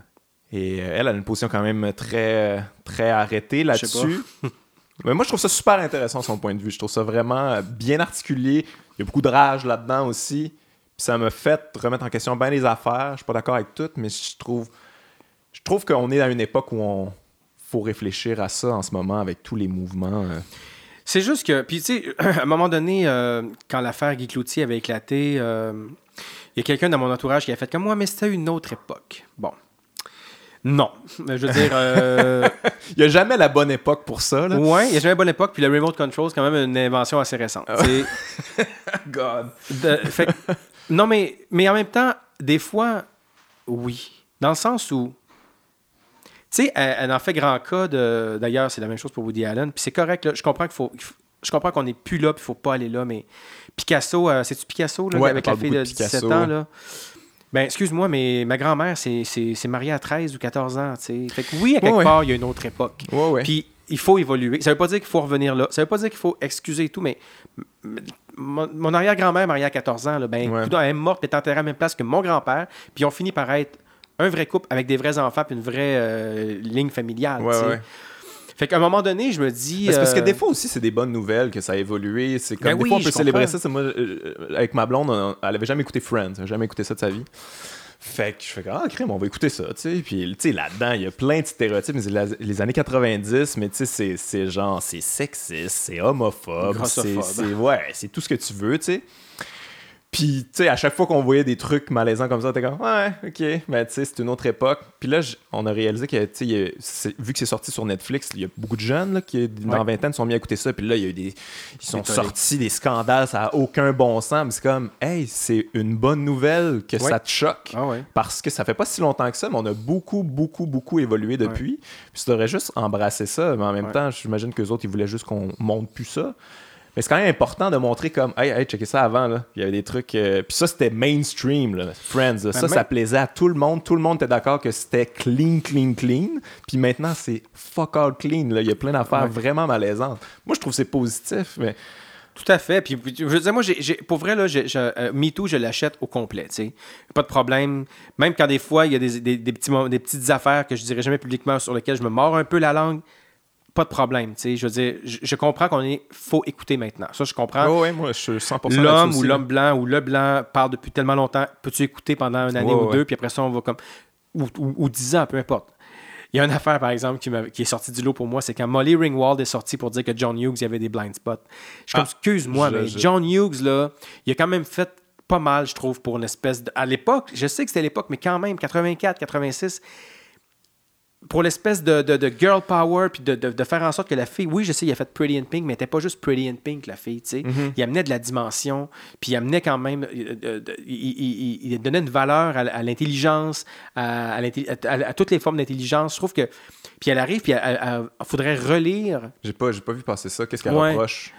Euh, ben, c'est ça, des trucs, puis c'était assez. C'était des blind spots un peu macho, un peu. Euh, que les hommes avaient peut-être un peu plus les trucs euh, athlétiques puis intellectuels, les filles. Mais, c'est ça, l'époque. Mais quand même, il y avait. Tu sais, je veux dire, Ali Sheedy dans Breakfast Club, la, la, la, la, l'artiste, elle est quand même. Mm-hmm. Je sais pas, je trouve qu'il amenait quand même ah, moi, je trouve qu'il y a une pour super belle sensibilité. Euh, des beaux modèles féminins. En tout cas, si t'étais une ado là, qui avait envie d'être un peu plus preppy ou plus euh, rebelle ou plus ci ou plus ça, dans l'œuvre de John Hughes, tu avais ces affaires-là. Après, c'est sûr que le rôle de. Je me souviens plus du nom de l'actrice là, dans Ferris Bueller, c'est sûr qu'elle est un peu figurante. Elle est un peu. Euh, pour, elle n'existe pratiquement pas. En même temps, elle dit des belles choses à, à l'ami de Ferris Bueller. Fait que c'est juste qu'à un moment donné, on va-tu vraiment revenir en arrière? Ben c'est ça, c'est parce que c'est pas comme si c'était sorti cette année non plus. C'est normal un peu que ça, ça ben a évolué depuis. Puis c'est juste. Oui, puis il y a pire qui se fait encore aujourd'hui, mais on, est trop occupé à parler d'autres choses. Après, euh, je, veux juste faire attention, je vais remettre les, pendules à l'heure. Je dis pas que Picasso et la fille de 17 ans, c'était correct. Non, non, non. Mais... mais... je veux dire, il faudrait juste que je me souvienne dans quelle année c'est arrivé cette affaire-là. Mais je veux dire, si ma grand-mère s'est mariée à. Je me souviens plus laquelle des deux, mais à un très très jeune âge, mais c'est parce moment donné, oui, euh, ça se peut des fois que c'était l'époque, puis oui, comme tu dis, c'est une bonne nouvelle que ça change, et ça change, et c'est tant mieux, c'est moins accepté. Des fois, il y a des reculs, mais idéalement, il y a bien de l'avancement là-dedans. C'est parce que moi, tout ce qu'on déclame, je suis souvent d'accord, là. C'est juste que c'est ce qu'on réclame que des fois, je suis moins d'accord. C'est comme John News, oui, tu peux, euh, tu peux euh, parler de toutes les affaires que tu trouves plus malaisantes, puis tout ça, puis good, là, moi je vais écouter, puis je vais faire comment, crime, c'est vrai, je l'avais pas vu comme ça, puis tout ça, mais là, si tu réclames qu'on n'écoute plus jamais ces films, qu'on retire ça, à un moment donné, je trouve que c'est un petit peu. Euh, c'est comme nier, nier qu'on a évolué finalement, là. vouloir vivre dans, vivre dans espèce d'utopie que là, en ce moment, là, tout ce qui est tout ce qui est beau, parfait comme on veut, on va juste écouter ça puis oublier que c'est important là des fois là, moi j'écoute des affaires des années 50 puis tu sais comme oh mon oh, ouais, oh mon dieu même Seinfeld on parlait tu parlais de Friends Seinfeld aussi puis après ça, Gatsby a dit quoi euh, de Picasso à un moment donné? Elle, dit, ben, elle parle pas de Picasso, elle parle des hommes, je pense, des, des, des, des hommes, euh, des maîtres là, dans l'histoire de l'art, qui, qui, dans le fond, toutes leurs œuvres, c'est des, c'est des femmes qui sont des vases pour leur pénis, tu sais. Puis je suis comme, ben moi, euh, je sais pas là, mais au Louvre, euh, il me semble d'avoir vu plus de pénis que, ouais. que, que d'autres choses. Tu sais, je sais pas, tu sais, je veux dire... Euh, je comprends, oui, mais c'est parce que ça, ça, je trouvais ça, je trouvais ça dommage parce que c'est comme arrivé comme une espèce de. comme C'était comme une thèse, puis j'étais comme. C'est pas une thèse, là. Tu as pris, tu as pris un morceau de, de l'histoire. Ça, ça m'a fait un petit peu reculer d'un pas dans, dans mon salon. Mais autrement, moi, je l'aime, son show. Euh, ouais, ben ça reste ça, c'est un show d'humour. Mais bon, c'est pas le show le plus hilarant d'humour. Ouais, mais tu vois, ça n'a pas le de le dire, comme il paraît. Ah ouais? OK. Ben, ben, ouais. Sur Twitter, en tout cas, j'ai beaucoup vu quand les. Ben, c'est sûr que là, c'est très condescendant de dire c'est pas un show d'humour, c'est un TED Talk. Bon. Ouais, non, c'est ça. Là, je comprends que c'est malhabile, mais, mais souvent, ça comme. Là, après ça, tu entends des choses. Est-ce qu'un show d'humour doit absolument être drôle? Ben oui. Ouais, ouais. À certains moments, oui. Là. mais en fait, c'est ça. Sinon, oui, ça va donner une conférence. Un show de stand-up, ça peut être ce que tu veux aussi en même temps. Là. Tu peux complètement éclater le cadre. Puis, puis j'ai l'impression que Anna Gadsby c'est un des premiers là, que les gens voient, mais tu sais, les Britanniques ils font beaucoup ça, ce mm. genre de show-là. Elle est australienne, il y en a beaucoup de ça aussi. Tu sais, c'est pas toujours. Euh, c'est pas. C'est moi dans la culture européenne, euh, anglophone, puncher aux 30 secondes. Tu sais, nous autres, on est habitués à ça. Euh, puis, tu sais, elle, elle a fait ce show-là un peu, euh, un peu sincèrement aussi en se disant comme c'est mon dernier puis j'en ai rien à chier. Là. Fait que que ce soit drôle ou pas, j'en ai rien à foutre. mais... mais c'est pas la. Elle se mord pas un peu la queue, cette affaire-là, dans le sens où après, elle part en tournée puis elle continue à le faire. Puis ouais, coup... mais ça, elle l'a dit. Elle l'a dit. Euh, fait comme moi, j'étais, c'était sincère. Là. Ça allait être mon dernier. Ça pogne. Les gens aiment ça. Il y a un public. Bah, je vais continuer. Là. Je, serais, je serais vraiment niaiseuse de pas continuer ça, tu sais. Puis elle a finalement trouvé sa niche. Mais quand elle était quand même populaire en Australie. Mais ça n'a jamais été la fille, honnêtement, sincèrement. moi, je la connaissais d'avant, j'ai vu d'autres shows. Elle joue aussi dans une série, une très très bonne série australienne qui s'appelle Please Like Me. Meilleure série, meilleure comédie, je trouve, ah depuis des années. Ah ouais. vraiment. c'est vraiment très bon. C'est un autre humoriste, Josh Thomas, qui, qui a écrit ça, qui est un humoriste euh, homosexuel. Tu parle un peu de sa réalité, puis mais c'est vraiment, c'est bien écrit, c'est bien joué, c'est très bon. Mais c'est ça, elle, ça n'a jamais été la fille la plus punchée, je te dirais. Là. Son, son show d'avant, elle faisait son coming out euh, lesbienne. Puis euh, c'était drôle, c'était drôle, mais c'était comme plus. Euh, c'était comme plus senti que drôle. Fait que ça n'a jamais été sa qualité première. Mais moi, je pense pas qu'un show d'humour, c'est obligé non plus d'être d'être super hilarant. J'ai l'impression que des deux bars, ceux qui défendaient ou haïssaient le show, c'était un peu sais, ceux qui détestaient le show, c'est comme, moi, mais c'est pas drôle. Mm. Mais c'est comme, non, il y a des trucs drôles des fois. Mm. Euh, c'est pas, non, je me roule pas à terre. Mais tu sais, moi, je trouve que justement, c'est ça la force de ce show-là, c'est que, tu sais, c'est un petit peu drôle au début, puis à un moment donné, ça, comme, ça casse, puis elle pète une coche finalement, là, ça devient mm-hmm. de la rage, puis mm-hmm. ça devient une charge imposée au public, mais il y a quelque chose de. Il y, a quelque chose de très innovateur là-dedans. Il y a une prise de risque super intéressante pour moi en humour, mais il y a plein de il y a plein d'humoristes qui ont fait ça quand même. Là. Mon problème avec son show, puis parce que je peux avoir l'air amer présentement, je suis pas. Moi, je, je l'ai écouté, j'ai bien aimé. Euh, j'ai ri, je pense. Quand, quand, quand elle a voulu être drôle, j'ai ri. Puis quand elle voulait le faire réfléchir, ça va. Il y a deux affaires que je reproche, puis c'est pas à elle que je le reproche. En fait, c'est à ce qui vient avec. C'est. C'est le, le, le, le non-droit à la nuance après quand on en parle. Ça, c'est comme s'il fallait l'acheter tout en bloc. Ça, ça, c'est le problème du hype. Là. Euh, les gens ont récupéré ça, puis là, ça devenait mais parce qu'à moi. Puis, euh, à partir du moment où tu fais juste prendre une affaire, puis même si, même si tu t'attaques pas à, l'aspect euh, LGBT de l'affaire ou le, sexisme de mhm. l'affaire, ou même si tu veux juste isoler d'autres choses, c'est comme je disais tantôt, Canada, t'es mhm. pour. ouais, t'es pour, t'es contre. Oui, c'est ça, tu sais.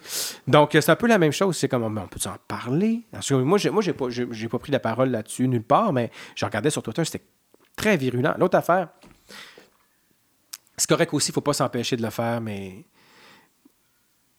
moi, les choses qui prêchent aux convertis, des fois, j'ai envie de les prendre, ces gens-là, pour faire comme tu es tellement pas loin de rendre service, tu es tellement pas loin de faire ta job mais tu n'es pas en train de la faire parce que tu prêches aux convertis. Et souvent, quand on prêche aux convertis, l'autre chose qu'on fait, c'est qu'on éloigne encore plus les gens qui auraient tout à apprendre. Mhm. Puis on a beaucoup à apprendre. Mais moi, moi cette semaine, j'étais dans le métro, puis il y avait un gars qui faisait du manspreading. Puis j'étais comme, ce gars-là, il est pas macho il sait juste pas. Je vais lui dire, puis il va commencer à se tenir les jambes fermées ou à se croiser les jambes. sans l'insulter. convaincu. Mais il ne s'agissait pas sur son radar. Il a sa boîte à lunch. Il, probablement qu'il va se taper un train de banlieue après son métro. Je ne veux pas être méprisant envers les gens qui, sont en banlieue, peu importe. Mais ce gars-là, je le regarde, je sais que c'est pas sur son radar. Il n'est pas en train de faire comme voici mes bijoux. Mhm. Vraiment pas. Puis des fois, je trouve que ces gens-là sont pas loin. sont pas loin de nous éduquer puis à faire le vrai pont. Ouais. Mais moi, j'ai l'impression que le show de Anna, à la base, ça prêchait pas aux convertis. J'ai l'impression que. moi, je sens une humoriste frustrée d'année après année à pas trouver exactement son public, puis un peu toujours euh, mettre du sucre dans ses affaires, puis qu'à un moment donné, est année, puis ça explose, puis elle, pète sa coche. Après, le public qui comprend pas ce qu'elle essaie, qui elle est finalement, qui accepte pas qui elle est. sais.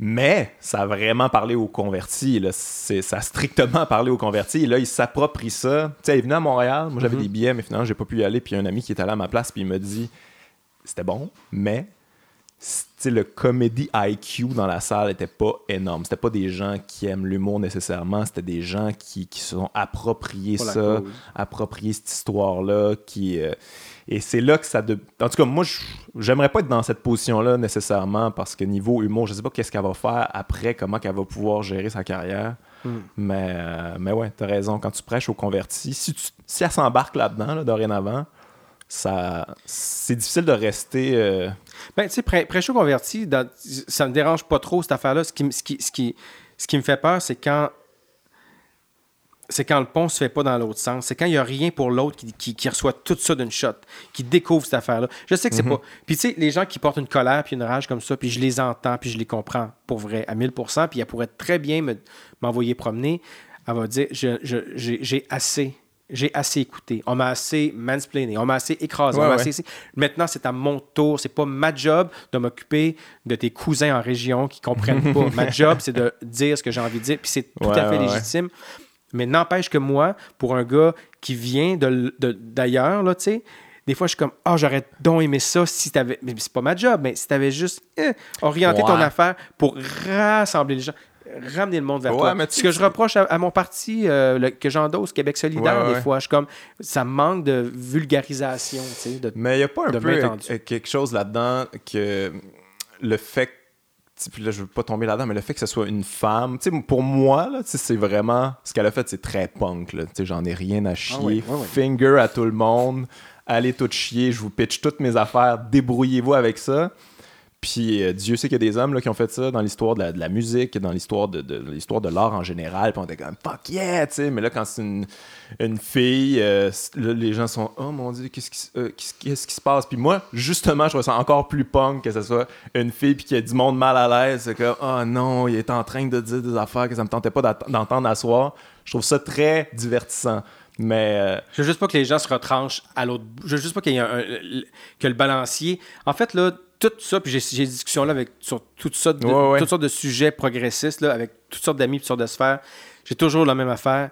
Moi, j'aimerais ça qu'on réussisse à pousser le balancier jusqu'au bout avant qu'il revienne de bord. Puis j'ai l'impression que des fois, à, parler notre langage, là, à ne même pas enseigner une notion très simple de consentement à des gens qui ne sont même pas sur leur radar, à, puis là, déjà d'être rendu dans la troisième vague de ça, que le balancier s'arrête là, puis que c'est ça qui donne des Trumps de ce monde. Ah non, mais je suis d'accord avec toi. Puis j'aimerais juste. C'est la première fois qu'il entend parler, de, quand tu parlais de mainspreading tantôt, ce gars-là, c'est la première fois qu'il en entend parler sans se faisant gueuler après en se faisant traiter de style mange-mal, euh, c'est sûr qu'il va pas bien le prendre. Moi, j'aimerais juste être dans ce courant-là puis de le pousser jusqu'au bout le balancier. C'est juste ça. Fait c'est ma seule réserve, en fait, avec, euh, avec euh, Nanette, ça s'appelait. Ouais. Sinon, écoute, why not? En plus, après, elle ne pouvait pas savoir. Elle savait qu'elle allait être sur Netflix, mais elle pouvait probablement pas mesurer ah non, l'impact qu'elle allait avoir. Je pense pas que Netflix non plus avait mesuré Peut-être que si elle avait mesuré, peut-être qu'elle aurait fait comme mon, message peut-être être un peu plus... Mais non, je pense que ça l'apprenait la colère, tu sais. C'est sûr que ça en prend des punks pour, casser, euh, briser un, un, plafond de verre ou euh, euh, n'importe quoi, appelle ça comme tu veux, pour faire en sorte que maintenant, il y aura du monde qui vont suivre aussi. Mais je, me méfie vraiment des gens qui se radicalisent de l'autre bord quand ils mhm. entendent ces choses-là qui viennent trop les déranger. Moi, quand je suis dérangé, je me réévalue, je recadre, puis souvent, j'entends, puis je respecte, puis je m'en vais. Dans, Je pense que je prends les pas dans la bonne direction. Mais je pense a des gens, s'ils sont confrontés, ils peuvent juste se replier, puis ça donne des d'affaires, comme je vais leur plugger encore, mais les incels ou, ou, Des, affaires comme Trump. Puis c'est ça qui, pour moi, il, ne me reste pas 200 ans à passer sa planète, là, puis j'espère que de mon vivant, je vais voir le vrai progrès. Tu sais, quand, Je sais pas quel âge que tu mais quand j'avais 10 ans, je pensais pas que ça se pouvait le retour du racisme là, en force. Là, tu sais, ça, je pensais pas que ça se pouvait. Il y a je pensais pas, à se poser. Je pensais pas que je pouvais écouter un jour Handmaid's Tale puis me dire Sais-tu quoi? Ça se peut. Oh, ouais. Ça se peut demain, plus, ça se peut plus demain que ça se pouvait hier. Puis ça, je pensais pas quand j'étais petit que, que, ma vie, là, que mon passage sur la Terre verrait ces choses-là. Vraiment pas. Les tiki torch, là, euh, en Caroline, je pensais pas que c'est que je verrais ça de mon vivant. Ouais, on est dans une époque de clivage, puis là, le clivage est plus gros que jamais. Puis euh, ben, je parlais de ça justement avec Francis Dupuy-Derry, qu'on parlait de la crise de la masculinité, puis c'est ça, ces espèces de, de, de de mâles frustrés, fâchés. Puis j'étais comme, mais comment qu'on, comment qu'il faut leur parler, comment aller les récupérer, puis tout ça. Puis j'ai l'impression que c'est pas vraiment. Puis en, même temps, je comprends là, qu'on on veut pas faire comme, ah, viens, pauvre petit incel, euh, on va te trouver une blonde. mais ce que je disais à Francis, je disais, mais c'est ça, mais ce que je disais, c'est qu'il y en a qui le font, là. Tu sais, je veux dire, Jordan Peterson, c'est ça qu'il fait. Il fait que, oh mon Dieu, il y a une belle talle de gens, ils sont bien fâchés, je vais leur dire tout ce qu'ils veulent entendre, puis ils vont être comme, yes, enfin, quelqu'un qui nous parle, puis ça les radicalise. Tu sais, puis ils sont tous entre eux autres, puis se radicalisent encore plus, puis ça va être lettre, là. S'il y a personne qui est capable de leur parler, puis qui comprennent pour vrai, ça. Mais en même temps, j'ai honnêtement zéro prétention à savoir quoi leur dire. Fait Ah, que je, je sais pas. Je, je sais pas c'est quoi la solution à tout Moi ça. non plus, mais je trouve que quand même, on manque de peut-être. euh, je sais qu'il n'y a pas d'espace pour la nuance, mais il n'y a peut-être pas non plus d'espace pour euh, des vulgarisateurs, des gens qui vont vraiment, tu sais, je sais pas, accompagner. euh, genre, on est bombardé. Ouais. Parce que tu dois avoir une bubble semblable à la mienne sur euh, les réseaux sociaux, ouais. de progressistes, de gens très au goût du jour. Puis, euh, je regarde tout ça, puis je me dis, ça n'existe pas en dehors. Ça n'existe pas, ça, dans quand je poste là-dessus, puis que je vais voir mon. Je, je pense à personne en particulier, mais mon cousin ou un Ouais, gars qui est allé à l'école il, y a- il y a 30 ans, ils vont faire comme ah, Toi, je comprends jamais rien de ce que tu mets sur ton Facebook, tu sais, puis je sais que c'est ça, tu sais, puis je. Fait que je- puis moi, c'est pas mon rôle, j'ai pas ce talent-là, fait que je peux pas accuser personne de pas le faire, mais. Ouais, mais justement, en je, je voulais te poser cette question-là. Tu sais, toi, t'es un gars, euh, ben, tu sais, t'as beaucoup d'opinions sur les réseaux sociaux. T'es quand même pas mal au courant et je sais que t'as comme modèle euh, quand même, tu sais, je tu parlé que t'as fait, euh, t'as fait la lecture de La Bête lumineuse de, de, de Perrault. J'imagine que, tu sais, toute cette vague d'ONF, euh, Grou, euh, Lamotte, puis tout ça, t'as Mhm. sûrement trippé là-dessus. C'est pas le cinéma, mettons, plus militant ou qui explique des affaires. C'est quelque chose qui t'a déjà intéressé ou, ou t'essaies de le faire de manière plus subtile à travers ton art ou c'est pas en toi? Pas moi. C'est pas en toi, ouais. Ça Je t'intéresse sais pas? pourquoi. Je sais pas pourquoi. On dirait que euh, à chaque fois que j'ai des, des balbutiements d'idées, j'ai de la misère à, les, à le calibrer. Je trouve pas. Je trouve pas le bon dosage dans la recette, tu sais. Fait Mhm. que euh, je sais pas. Puis, puis aussi, je suis quelqu'un qui. Oui, j'ai des opinions tranchées, mais je suis toujours ouvert à entendre, tu sais. euh, Je trouve ça dur présentement de me chicaner avec mes amis péquistes parce que j'aimerais ça que le PQ pogne le pouvoir. Là. Dans tout cas, dans, ce dans l'offre qu'il y a présentement, là, QS le pognera pas. Tu penses-tu que j'aimerais pas mieux avoir le PQ minoritaire avec QS qui a la Ouais. balance du pouvoir? Fait que, je suis capable d'être nuancé, mais eux, c'est non à mort QS. Tu sais, ouais, les gars, calmez-vous. En passant, on va être diffusé après les élections, fait qu'on va savoir euh, On va le lequel savoir. des messieurs de 60 ans va nous ouais, diriger, exactement. quel riche de 60 ans va Mais- mener le Québec pour les quatre prochaines années. Purée. Mais, Mais euh, n'empêche que, que, ouais, je me chicane avec eux, puis je suis comme, attends, attends un peu, là, il y a du bon, il y a du bon chez QS. Euh, Êtes-vous vraiment en train, là, de nous... Probablement, pouvez-vous faire la, la- la différence entre marxiste, léniniste, Ouais. trotskiste, puis communiste, là, parce que là, vous... j'aimerais ça que les gens aient un dictionnaire chez eux, mais... Mais oui, je je, je veux pas la mort de, de personne. Fait que, tu sais, des fois, je me dis, dans mon film, ça bouge tellement vite, puis je sais pas. Je sais. Je, je- Il y, a- il y a un moteur que j'ai pas encore réussi à, à- à explo- à explorer puis à exploiter comme cinéaste, mais comme cinéphile, c'est quelque chose qui vient me chercher beaucoup. ouais. C'est l'injustice. Comme cinéaste, je suis très, très, très sensible à ça. là. Je, suis allé, je suis allé le voir, puis c'est pas vraiment loin d'être parfait, mais je suis allé le voir, le film de Michael Moore, Ouais, ok. récemment, puis je suis capable de rager puis de bouillir en dedans. Ouais. là. Cette injustice-là, là, tu Mais c'est parce qu'il faut euh, se compromettre, par exemple, là-dedans. Michael Moore le fait beaucoup, puis se le fait reprocher. Là, Tu sais, comme faut que ton angle il soit clair, faut que ta position soit quand même assez claire, faut qu'il y ait un petit peu une finalité dans ton film. Puis ça va être un peu. euh, en tout cas, moi, je serais vraiment très nerveux de ça. Tu sais, tu te dis comme, oh mon Dieu, est-ce que dans 5 ans, ça va avoir mal vieilli? Dans 10 ans, est-ce que, est-ce que je vais avoir changé d'idée? Puis c'est quand même, la- tu sais, c'est ça. Là. Le, le film, il est fait, puis tu le présentes, puis euh, ça va rester collé à toi pour, euh, pour des années. C'est ça qui te bloque de pas. Peut-être un d'avoir l'impression de toujours être en mouvement dans ta tête? Entre autres. Entre autres, mais aussi trouver la bonne histoire. tu sais. Moi, mettons, j'aurais fait un film sur euh, le printemps érable. euh, j'ai pris, j'ai pris euh, part à ça, tu sais, euh, autant sur les médias sociaux que dans la rue. Je pense que j'ai marché, plus Ouais. que 50 fois parce qu'il y avait bien du temps. Je pense qu'il y a une histoire là-dedans, tu sais. Mais l'histoire, pour moi, c'est pas... c'est pas les c'est pas l'assemblée de la C là tu sais puis c'est pas le bureau c'est pas le poste de police puis c'est pas le, le- le- le war room de Jean, de Jean Charest tu sais pour moi c'est euh, la serveuse du brouhaha qui se fait menotter puis que pendant trois semaines elle a plus de sensibilité d'un pouce parce qu'elle demande si elle n'a pas perdu pour la vie la sensibilité d'un pouce puis que ça fuck sa vie parce que une Mhm. serveuse tu sais pour moi il y a une histoire Ouais, là ouais. tu sais les ordres c'est un film Ah. militant mais les ordres je veux dire C'est magnifique. c'était l'impact que ça a eu sur des vies personnelles tu sais Ouais, ouais, ouais. la relation, lui, avec leur- son père, puis la mort de son père, l'autre, que ses enfants sont décédés. Ben oui. Ça, ça m'intéresse, mais c'est pas encore arrivé sur mon radar. Puis aussi, l'autre affaire que je trouve, les gars, ils ont réussi à faire quelque chose de le fun avec euh, ceux qui font les révolutions à moitié, n'ont fait que creuser leur tombeau. Ouais, je l'ai pas vu. Mais tu sais, euh, ils l'ont fait avec, euh, ils l'ont fait rapidement avec euh, pas trop d'argent, mais c'est long aussi au Québec de marcher un film, aller l'écrire, après ça, aller chercher les sous, là, on te met ça à la touche pendant 6 mois, 18 mois. Ouais, là. comment ça marche, ça? J'avais, je voulais te poser cette question-là. Pour moi, c'est très mystérieux. Puis c'est aussi fascinant du fait que, tu sais, voir que tu es capable de garder cette énergie-là pendant des années sur un projet. Moi, c'est complètement le contraire à ma vie. Moi, j'écris une joke, le genre là, je vais la tester à soir au bordel. Elle marche, elle marche pas, je vais peut-être la, retester une fois, je vais peut-être l'enlever, je vais peut-être l'améliorer, puis c'est fini. Là. J'ai la satisfaction tout de suite de savoir si mon travail est correct. Puis je me suis déjà lancé là-dedans, écrire un film, une série, puis tout ça, puis j'ai je peux pas maintenir ce niveau d'énergie-là pendant toutes les étapes. Comment tu fais? Ouais, ben, je pense que un, c'est. À un moment donné, ça fait partie de notre ADN dans le sens où on sait que c'est comme ça d'entrée. On l'apprend à 22 ans, fait que ouais. Après, euh,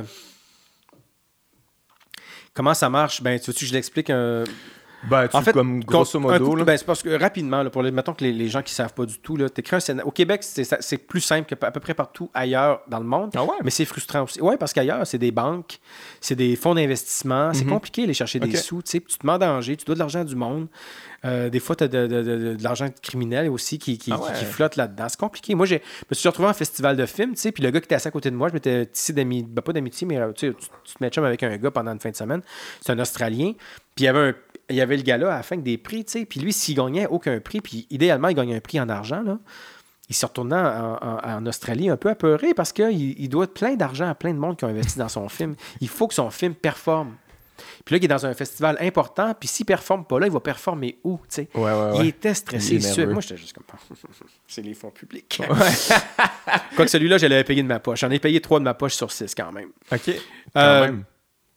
Mais dans ce là tu fais des petits films. c'est Camion que tu avais. Camion, lui, a eu de l'argent pour vrai. Euh, OK. Mais il y avait de, ton argent aussi là-dedans. Non, pas Camion. Non, OK. Non. Derrière moi, Camion puis Goura Veana, ça s'est financé, ce deck téléfilm. Le Cèdre penché, euh, Nous Denmark puis Finissant Finissant, c'est financé avec mon argent. Quoique dans Finissant, il y a un petit peu d'argent du calque. Conseil des arts et de Québec. Québécois. Euh, en, en, fait, tu soumets ton scénario à ce deck et à Téléfilm, puis eux, ils soit qu'ils le prennent ou qu'ils le prennent pas. Puis quand ils le prennent pas, ben ça vient que des commentaires. Ah c'est divisé en trois tiers. Le premier tiers, tu t'assois avec eux, tu les rencontres, tu les convaincs de ton projet. Dans le deuxième tiers, tu les rencontres pas, tu es invité à revenir au prochain tour. Dans le troisième tiers, tu es invité à revenir après avoir sauté un tour. Puis quand tu as essuyé trois refus, en théorie, tu es out, comme au baseball. Mais si ton film performe quand même assez bien, puis c'est une question de timing, puis que ça se peut que tu sois invité pour un quatrième dépôt. Donc, en gros, c'est ça. Puis après, ben, ce deck téléfilm, ni un ni l'autre peut être majoritaire. Fait que ça te prend les deux. Après, tu peux aller chercher du Radio-Canada, du Super Écran, euh, des fonds à Roll Greenberg, Astral, machin. Puis tu finis par avoir un budget. Puis là, un coup que tu as ce budget-là, ben là, tu es éligible à des crédits d'impôt. Ça vient rajouter de l'argent dans ton film. fait que ça prend tout ça. Si tu ne vas pas chercher crédit d'impôt, tu n'as pas de budget. Là, Si tu as juste ce deck ou juste téléfilm, ben, ils vont faire comme là, je deviens majoritaire, je peux pas. là. Il faut que je sois comme. Il faut qu'il y faut soit 49 et moins. Là, Fait que c'était un peu ça l'affaire. Fait que, puis quand j'ai commencé à soumettre des films en, 80, en 2000. J'avais 32 ans, donc en 80, en 2006. Il y avait à peu près une trentaine de films, une trentaine de dépôts. On est rendu à proche 80. OK, quand même. C'est une des raisons pourquoi les films politiques, peut-être qu'on a de la misère à les faire au Québec, parce que, en tout cas, surtout dans l'actualité, Mais le documentaire sert à ça. Là. Justement, quand c'est un peu le gouvernement qui finance les films, est-ce que ça teinte ta création? Est-ce, qu'il y a, est-ce que tu sens qu'il y a une espèce de genre de. Il y a un genre de film qui recherche plus ou, euh, ou tu sais, dans leurs commentaires, puis tout ça, doit être particulier quand même quand que tu dépends finalement de, cette espèce d'œil extérieur-là? C'est-tu quelque chose qui est. Euh, est-ce que j'amplifie ça dans ma tête ou c'est vraiment plus relax que ça? Oui, je pense que tu amplifies. Ben, avec, pas avec raison, mais je te comprends de, le penser. Non, comme non, mais c'est vraiment une réflexion. Ce que je vais dire là, je vais tout de suite mettre euh, un gros astérix. Là. Je le dis pas parce que je veux rester dans les bonnes grâces de la SADEC et Téléfilm. Ce que je dis, je te jure que je le pense. Moi, je sens pas. À part, à part mettons, l'histoire de Pierre Falardeau qui voulait faire un film sur les euh, ouais, de Monson, là, puis il y a eu de la misère aussi à aller chercher de l'argent pour euh, octobre. En général, je pense qu'il y a pas d'interventionnisme de ce genre-là. Je sens jamais que c'est teinté. Euh, c'est beaucoup ailleurs. Des films des films de, de, 3 heures, des films de 4 heures. Eux, ils savent qu'il n'y a pas de marché pour ça. C'est peut-être pas leur mandat non plus. Euh, mais en même temps, ils veulent encourager. En fait, là, la SEDEC, ils ont, une tarte avec plein de pointes. C'est là qu'est le problème aujourd'hui parce qu'avant, on était 30. Fait que si, mettons, cette pointe-là, on n'était pas beaucoup pour se battre pour. Mm-hmm. C'est un anglicisme, ça. Mais maintenant, euh, à vu que 80, des, Ouais, vu que ouais. 80 demandes de, de financement, ben, cette pointe de tarte-là, ça se peut qu'on soit 20 pour cette pointe-là. Là, ça devient compliqué. Après, tu peux pas orienter ton écriture pour la SEDEC Téléfilm. C'est un peu intangible. Il y a- on- tu le sais pas. Moi, je pense qu'il y, a- il y a de la place pour des très, très bonnes comédies qui n'ont pas encore été écrites. C'est pas vrai qu'ils sont snobs qui financent juste du cinéma de Mhm. répertoire. Mais les gens qui font de la comédie ont l'impression qu'ils financent juste du cinéma de répertoire. Puis les gens qui font du cinéma de répertoire, ils font comme comment ça se fait qu'ils font deux grosses comédies à 8 millions par année puis qui sont même pas bonnes puis qui marchent pas? Ouais, ouais, ouais, Fait que, ouais. tu sais, mais quand tu prends du recul, je pense que c'est un des meilleurs systèmes qui existent. Mhm. Présentement, le système fonctionne pas parce qu'il y a trop de demandes. Mais il y a, 30 il y a, il y a- il y a- il y a- il y a 10 ans, et plus là, il y avait un, une espèce d'adage à Sadek qui disait un bon scénario va toujours voir le jour. Puis moi, je crois à ça. Je pense que des vrais bons scénarios, euh, si on recule d'il y a 8-10 ans, je pense pas qu'il y, y en existe beaucoup dans des tiroirs, pour vrai. Euh, mais aujourd'hui, oui. Puis eux, ils vont le dire. Il y a des bons scénarios qu'on n'a pas le choix de tuer euh, dans le processus. Parce qu'on peut pas tous les faire. Puis, à un moment donné, quand ça fait quatre fois qu'il vient, voire même cinq, c'est déjà arrivé, je pense. Fait cinq fois qu'il vient frapper à notre porte, ce scénario-là, puis on y, on y croit, puis on le veut, mais ah, il y a toujours quelque chose. Il y a toujours un autre film. Il est jamais dans le bon timing. Fait que ça, ça arrive. Il y a, Mais- un, il y a- il y a un aspect loto à Ouais. ça. Mais Fait- les, les, les films au Québec, est-ce que ça, ça peut pas être rentable, j'imagine? Comment que ça fonctionne? Je veux dire, l'argent qui est fait, c'est- ça, ça retourne C'est dessus? l'investissement en culture en général. Ça retourne dans la... ça L'argent qui est fait, il y a une structure de récupération. OK. Euh, Toi, tu fais plus d'argent s'il y a plus de... de, de- C'est avant que le réalisateur fasse de l'argent, ça, va- ça prend beaucoup, beaucoup de temps. Le scénariste en fait un peu plus parce qu'il y a des droits d'auteur. OK, OK, OK. Le réalisateur, euh, non. Euh, la structure de récupération est quand même bien faite. là. Il n'y a personne qui, s'est jamais- qui se plaint jamais de ça. là. Je pense que c'est- les investisseurs en ordre. Puis dans les investisseurs, ben, souvent, tu as le producteur qui va avoir remis un peu de son cachet. Euh, fait que, tu sais, c'est les investisseurs qui se récupèrent tranquillement, mais, mais pas comme. Tu rembourses pas tout un avant de passer à l'autre. Je pense que c'est- Ouais. c'est saupoudré comme ça. Fait que si tu fais une vente en Chine, ben, chaque, chacun des, des personnes dans la structure récupère un peu. Un truc comme ça. Mais c'est jamais rentable. Peut-être que des films comme de Dolan ou de Denis Arcand, quand ils sont vendus un peu partout sur Mhm. la planète, finissent par remettre l'argent dans, dans les coffres. Là. Mais euh, basé uniquement sur sa vie euh, locale, là, domestique, là, euh, ça c'est juste impossible parce Ouais, que ouais. euh, ça- je pense que Bon Cop Bad Cop a généré 10 millions, mais il a coûté 10 millions. Ah ouais, je pas. pensais que ça avait fait de l'argent quand même. non, peu. mais c'est parce qu'après, il a coûté 10 Ça millions, mais la promo. even. Ouais, mais even, mais plus la promo. Fait OK, que là, il est encore dans le. Ah ouais. Après, bon, ils l'ont-tu vendu dans plein de pays? C'est le plus gros succès, ça. Pense si que je oui. me trompe pas. Ouais. Avant, c'était les Boys, mais là, c'est... c'est puis les ça. boys aussi. Souvent, ça, ça génère ce que ça coûte euh, quand ça va vraiment bien. Puis, euh, mais il faut pas que tu oublies la promo qui est souvent. Ouais, ouais, ouais. Fait que toi, dans le fond, si ton film a un succès, ça te permet juste de peut-être en faire un autre, mais ça change rien au niveau monétaire. Non, OK, OK. non, non. Ben, c'est sûr que comme Xavier a produit de ses propres films, là, avec son propre argent, comme euh, son premier d'ailleurs. Fait que si tu le vends à sa planète, euh, là, tu vois de l'argent. Mais sinon, c'est un, un producteur, un distributeur, puis les institutions financières, Ouais, ouais. euh, tu verras rien. Puis euh, on fait pas ça pour ça non plus. De toute façon, On- c'est sûr qu'il y a. Ça, je trouve ça toujours rigolo, euh, les accusations de Gouzeau, puis euh, de d'autres mondes aussi. Mais Ouais, tu t'es pogné euh, sur Twitter. ouais, ouais, on a fini par se réconcilier. Je suis pas d'accord Ah ouais, avec le personnage, mais au moins on a baissé le ton d'une coche. Là. Ouais. On s'est rencontrés aussi sur un plateau de radio. Puis...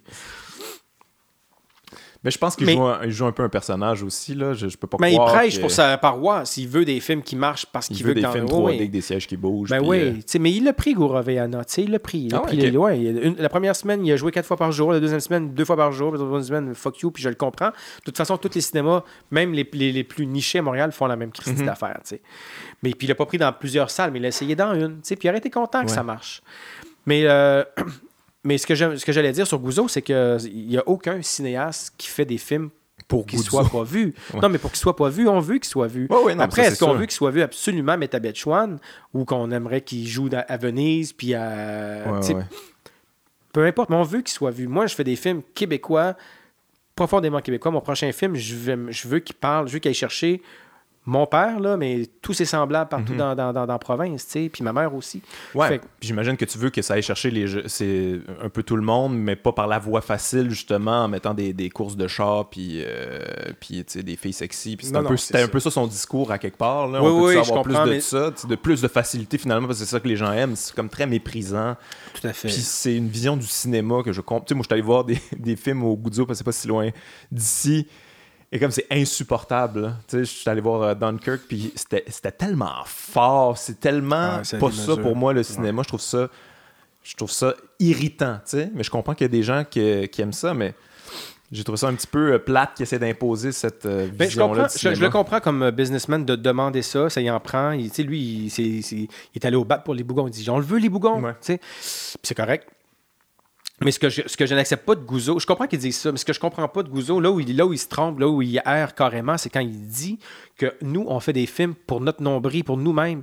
Mais même le film le plus nombriliste québécois, on espère quand même qu'il soit vu. Ben Est-ce qu'on se trompe? Est-ce que le réalisateur qui le fait ou la réalisatrice qui le fait s'est trompé? Probablement, assurément. Mais quand même, il n'y a personne qui part avec l'idée de moi, si je rejoins trois personnes, mais que j'ai écrit ma légende, je serai heureux. Personne. Denis Côté, là, c'est un bon chum, là, il veut que ses films soient vus.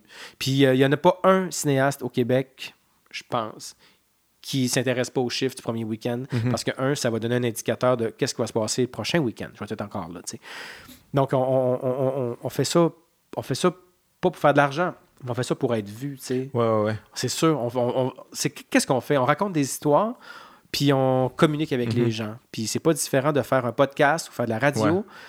Puis on espère qu'il y a du monde qui vont le voir. Puis s'il y a une grosse machine médiatique derrière qui nous aide, tant mieux, tu sais. Ouais. c'est drôle en même temps parce que de, de, de, décrier ces films-là un petit peu plus personnels, parce que, je veux dire, le succès de Xavier Dolan, c'est, un peu ça, là, tu sais, c'est rendu à l'international comme mhm. ça. Je mhm. sais pas pourquoi, tu sais, c'est, pas... Euh, c'est un film personnel et unique. Euh, c'est ça peut être intéressant. On dirait qu'il voit pas. en même temps, c'est ça. C'est pas un cinéaste, c'est juste un, un, gérant de, de, salle. Oui, c'est pas sa crowd aussi. Il faut voir où il est positionné aussi géographiquement. Puis euh, quand tu vas au Gouzeau, là, euh, veux, veux pas, tu fais la file. puis là, tu passes à travers des autotamponneuses c'est un, type de soirée. C'est pas comme aller au nouveau cinéma moderne sur euh, Saint-Laurent, tu sais, où tu vas prendre ton petit gin mhm. tonic, puis après tu vas voir un film collé sur 50 personnes pour avoir une discussion intéressante sur le plus récent Garel, tu sais. C'est différent. Fait que lui, il sait bien, c'est pas, pas, là que tu vas montrer le Garel. Même si tu dirais, ouais, mais il y a des gens à Terrebonne qui aiment ça. Ouais, mais ils iront pas là ce soir-là. Ce type de personne-là n'a pas envie de passer entre une machine à, à Baba puis deux auto-tamponneuses, tu sais. Ouais. Il n'a pas l'air au courant non plus. Ben, je ne le suis pas tant plus que ça, là, mais qu'est-ce que ça implique faire un film? C'est comment que comment que tu fais un film? Lui, dans, on il est très dans la finalité euh, consommateur. Moi, c'est ça qui pogne, c'est ça qu'on veut, mais. Il y, a, un vrai problème au Québec, c'est qu'on fait du cinéma dans un système social-démocrate, voire même socialiste presque. L'argent vient de l'État, c'est supposé d'être fair, tout le monde a sa chance, on donne la chance aux nouveaux, aux premiers, tout ça. C'est très là, euh, esprit comme ça. Puis tout le long, tout le long, tout le long, tout le long, on donne même de l'argent aux, distributeurs. Hein. On donne de l'argent qui vient de l'argent financé à même les fonds publics. Puis après, le distributeur, lui, il était à mi-chemin entre financé, mais à mi-chemin entre un, truc, euh, une entreprise privée. Mm-hmm. Puis là, ils se tournent vers des cinémas qui ne sont qu'entreprises privées. Fait qu'eux, ils prennent des produits, ils prennent des films faits par par l'argent du monde, par des gens qui opèrent dans un système social-démocrate, qui se retournent vers le capitalisme sauvage pour essayer de le vendre le plus possible. C'est absurde. Il y a comme un. Moi, je pense que.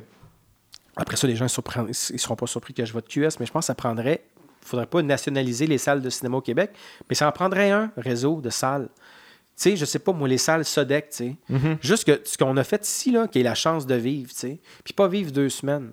Mm-hmm. Comme un peu comme une cinémathèque, puis que ça roule, tu sais. Puis que le, film que, le film qui a été fait l'an passé, ben, il joue encore à raison d'une fois par semaine. Puis quand Anémon sort son nouveau film, ben, on, ah, hein, on, va, on va déterrer ces trois premiers, puis on va vous les montrer.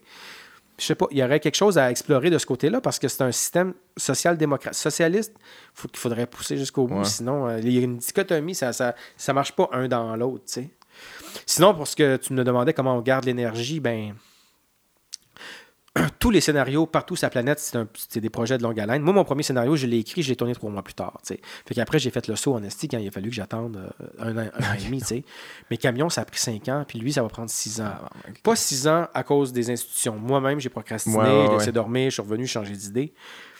Mais euh, je pense qu'on trouve notre gaz. Euh, ben, à chaque fois qu'on s'assoit pour le réécrire, il y a une nouvelle vie. On, mhm. on, y rajoute de quoi, on a évolué, on, le peaufine, on, le bonifie, euh, on commence à le voir. la maturité. Puis le tu te fais dire par ton distributeur, hey, c'est vraiment bon. Fait que toi, c'est comme, OK. Puis après ça, tu te fais dire par. Euh, c'est des petites carottes de temps en temps. Ouais, l'actrice principale que tu approches qui fait comme, ben, maison. Puis après ça, ça qui fait comme, hey, t'es pas loin. Puis là, téléfilm qui dit, ben, nous, on peut pas te financer, mais on peut peut-être te dire à mot à peine couvert que si tu que oui, nous, on va te dire oui. Tu ramasses tes petites affaires de même. Puis le jour où on te dit oui pour vrai, ben là, écoute, tu, ça rejaillit en toi, tu sais. Puis, euh, parce que moi, quand j'attendais que Camion se, se, finance, j'étais en train d'écrire celui que, que je suis en train de faire financer maintenant. Puis j'avais plus envie de tourner Camion. Tu sais, il était écrit, c'était fini, là. C'était son dernier tour. Puis, puis j'étais comme, mais c'est le prochain que je veux tourner. Mais Christy, quand j'ai eu l'argent de Camion, là, ça ça renaît. Là, ouais, ouais, non, ça c'est sûr. J'imagine quand le go il est là, là c'est sûr que. Mais c'est pour ça aussi que si je reviens au début de notre discussion, il faut que je me tienne vivante les deux. Sinon, écoute, ouais, écoute, écoute, là, c'est sûr. ouais, je comprends plus. Écoute, c'est sûr, sinon, je, serais couché dessus à toutes les soirs et à la fin, il resterait juste des miettes. Là. Ce serait ses réseaux sociaux tout en caps lock. exact. hey, là, ça fait plus que deux heures qu'on jase. Puis ah je t'avais hein? demandé à... avant de penser un petit peu. Fait que je veux pas. Euh, je veux pas. Euh, j'aurais arrêté normalement, mais je t'avais demandé avant de, penser un peu à des films. Parce que toi, sur les réseaux sociaux, justement, parler des réseaux sociaux, je te vois souvent blaster des films que tout le monde a aimé. Puis toi, tu as des, opinions euh, complètement contraires. Mais tu m'as bien fait rire sur le film Quiet Place, tu, où pris toutes les erreurs euh, du film que j'avais pas vraiment remarqué personnellement. J'avais juste eu du fun, moi, à écouter ça. Toi, je pense que t'as pas. J'ai fait un thread. T'as pas apprécié ça. Non. Mais t'as-tu. C'est-tu quelque chose qui revient souvent chez toi, tu sais, où il y a des films que tout le monde euh, apprécie, trouve ça génial, puis toi, t'es comme, oh mon Dieu en tant que cinéaste, tu vois-tu plus les défauts? C'est quelque chose qui te gosse, en fait? Es-tu capable d'avoir du fun, écouter un film encore? Vraiment, vraiment, ouais. Je... Le cinéaste, il va pas au cinéma plus qu'il faut. Quand il va au cinéma, c'est pour aller se nourrir. Je vais voir un film, je vais me nourrir, puis je sais d'avance qu'il va être nourrissant. Euh, si je vais voir des choses qui sont pas nourrissantes, je vais, je, boude pas mon plaisir, pour vrai. Puis euh, je suis capable d'en prendre. Du mauvais jeu, j'ai de la misère, du mauvais jeu d'acteur. Puis j'ai de la misère avec les incohérences. Ceci dit, sur les réseaux sociaux, je suis un peu un troll. Ouais, ouais, ouais. Avec le, cinéma, je vais donner un exemple. Euh, La La Land, j'avais des amis qui étaient à Venise l'année qui est sorti. Il est sorti d'abord à Venise. Il était à Venise, ils l'ont vu, ils ont été séduits. Puis j'ai joué le rôle du gars qui haïssait le film avant même de l'avoir vu, tu sais. puis finalement, j'ai vu, puis moi, j'ai aimé ça. Euh, moi, je trouve ça bien charmant, bien séduisant. Mhm. J'aime quand un film atteint sa cible. C'est l'affaire la plus importante pour moi. Je suis capable d'aller voir des grosses comédies niaiseuses, du gros film prétentieux. Quand tu atteins ta cible, puis tu l'atteins... Quand, quand, tu vises quelque chose, puis tu l'atteins parfaitement, moi, en, en général, j'adhère, tu sais. Fait que La La Land, j'ai aimé ça, j'ai fait un peu mon. Mais je pense que. Puis j'ai des amis. Tu joues un peu avec ça, finalement. J'ai des amis épidermés, avec l'épiderme sensible, qui étaient comme déjà comme Ah, je vais taillir toute l'année prochaine. je comme, ah, mais c'est pour m'amuser. C'est Boyhood, j'ai pas eu ça tant que ça. Ce que j'ai eu de la misère avec Boyhood. En fait, là, je, je, je peux te remonter. T'aimes pas le hype, finalement, de ce que je comprends, tu sais, avec Anna Gatsby tantôt. Quand on te hype un film, tu y vas avec euh, un petit peu trop de. Ben, j'aime pas le manque de nuances. Je pense que ça pourrait être un dénominateur de, de, de ce qu'on dit depuis le début, mais je me souviens d'avoir vu Shakespeare in Love au cinéma. Euh, quand je suis allé le voir, je ne savais pas c'était quoi. Et je suis allé voir le premier week-end, j'allais voir 100 films par année à l'époque, c'est en 96 ou 97. Je m'assois dans la salle, je vais voir Shakespeare in Love, je trouve ça bon. Je suis charmé par l'affaire, c'est original, ça se consomme bien, mais des fois ça en prend assez facilement et tout. Puis là, après, consensus, consensus, consensus partout. Puis je suis mhm. comme, mais euh, c'est pas si bon que ça. J'ai eu du fun parce que bon, tu sais. Puis là, après ça, l'Oscar. Là, je me suis mis à l'haïr.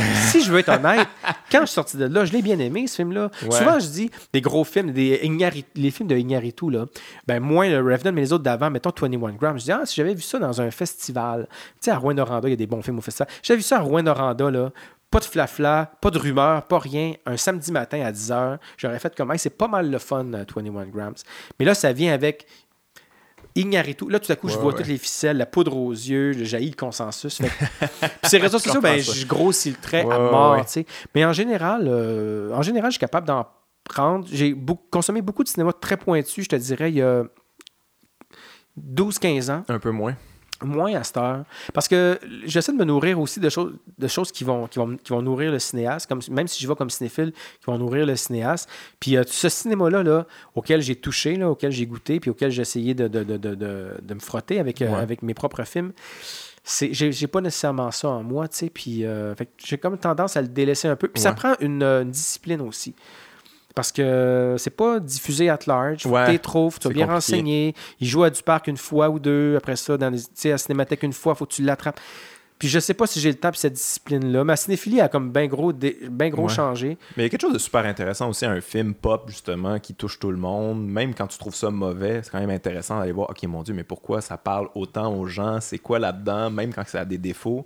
C'est quand même intéressant, tu sais. Moi, je suis pas je, je, consomme pas tant que ça du cinéma. Fait que, tu sais, souvent, c'est un peu ce, qui, ce, qui, ce qui se rend jusqu'à moi, les affaires plus populaires. Mais, mais ouais, mais tu m'as pas vraiment donné d'exemple de trucs que tu, que que tout le monde a aimé, puis que, ben, en fait, tu m'en as donné, là, ben, mais... Ben, tout là, à part son premier Amor Espera, je déteste ça. Je trouve que c'est de la poudre aux yeux. Je trouve que c'est un mauvais magicien. C'est un très bon magicien, en fait, mais c'est un magicien. Euh, moi, je vois tous ces trucs. Ouais. Ces tricks, il, m'énerve. Je trouve pas honnête comme, comme, euh, comme réalisateur, manipulateur. Euh... Ben, c'est un peu ça quand même, être un réalisateur. Oui, mais on peut l'être honnête. Mais il faut que ça soit plus subtil. Je ouais. mais je pense que ça peut être honnête. Faut que Lui, je sens bien gros. Euh, je sais pas. On dirait des... En fait, je trouve que c'est du, c'est du corporate rock. C'est du Nickelback. c'est des décisions, c'est des décisions conscientes, là, quasiment avec un board, là, puis euh, si on fait ça, puis on fait ça, puis du... Ça, ça va pogner. Je sens même, je peux me tromper. Mais sinon, euh, tu sais, à Quiet Place, là, j'ai quand même pas passé un mauvais moment, mais j'étais... Puis Quiet Place, un peu comme... Euh, j'en reviens encore, encore un, autre, un autre lien à faire avec Gatsby. Euh, je suis comme, t'étais tellement pas loin d'avoir la vraie bonne Christie d'affaires. Il est tellement bien exécuté mhm. ton film. T'as du talent, tout le monde a du talent là-dedans. C'est beau. Euh, je suis sur le bout de mon siège, même si je vois tous les trous du scénario. T'aurais-tu pu te poser toutes les mhm. fucking questions, tu sais? Puis, euh, je sais pas. Moi, quand j'ai un trou dans mon scénario, comme moi, j'ai écrit un film là, avec. Euh, il y a une portion policière dans mon film. Je l'ai fait, lire, fait lire par Luc Dion, tu sais. Puis il fait comme un, un, un puis il m'a isolé une scène. Ça, t'as un problème. Le reste, j'achète tout, j'embarque, c'est validé. Cette scène-là, j'ai un problème. Pourquoi? Pour telle, telle, telle raison. Si bol, ça fait six mois que je me bats avec, je cherche une, cherche une solution à cette, scène-là. J'en veux à Krasinski, machin. je suis comme, hey, tu peux pas. J'en veux à Denis Arcand aussi dans son film. Moi, j'ai bien aimé le film de Denis Arcand, mais il y a une ah, scène. Je pas vu. Il y a une scène au début, presque au début, il y a une affaire pas possible. il y a un camion qui est là. En tout cas, il y a une prise. Euh, il y a un hold-up avec des morts et tout. La police vient, fait juste ouvrir, la, juste ouvrir le, le camion FedEx, ah, c'est beau. Le camion, il aurait été sous-scellé, mon gars, les chiens, il aurait ouvert chaque paquet avec un exacto.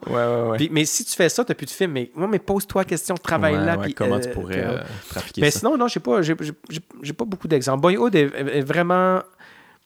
Ben, moi, je te ressemble un peu là-dessus, je t'avoue. Là. Quand il y a trop de hype, euh, parce que ça me vient me venir. Moi, quand je suis allé voir Dunkirk, justement, j'ai haï ça. Ah ouais? Trop de hype, là, les gens, oh mon Dieu, c'est génial. Puis, ça, puis je suis allé voir ça, puis comme OK, c'est un film de guerre comme j'en ai vu euh, mille. Euh, oui, c'est bien fait, il y a une belle tension, puis tout ça, mais c'est comme, qu'est-ce que.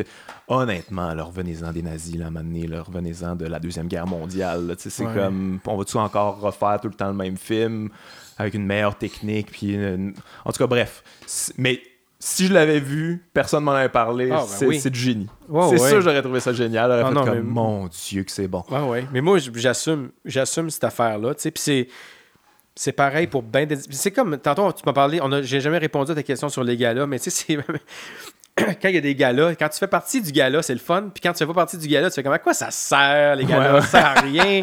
Pourquoi on se donne des prix entre nous autres? Ah, je l'ai gagné finalement. Ah, ouais, c'est ça, tu sais. c'est quand même bien. Ouais, ouais. Puis, puis, puis, puis euh, t'es avec tes amis, tu sais. Puis t'es avec ta gang. Puis tu le gagnes pour eux. Ben, en tout cas, peut-être que vous êtes plus euh, solitaire les, en humour, mais, mais moi, tu sais, je, je, sais pas. Tu sais, moi, une nouvelle adresse, j'étais là dans la salle. Mhm. Je savais que je n'allais pas gagner, il n'y avait pas.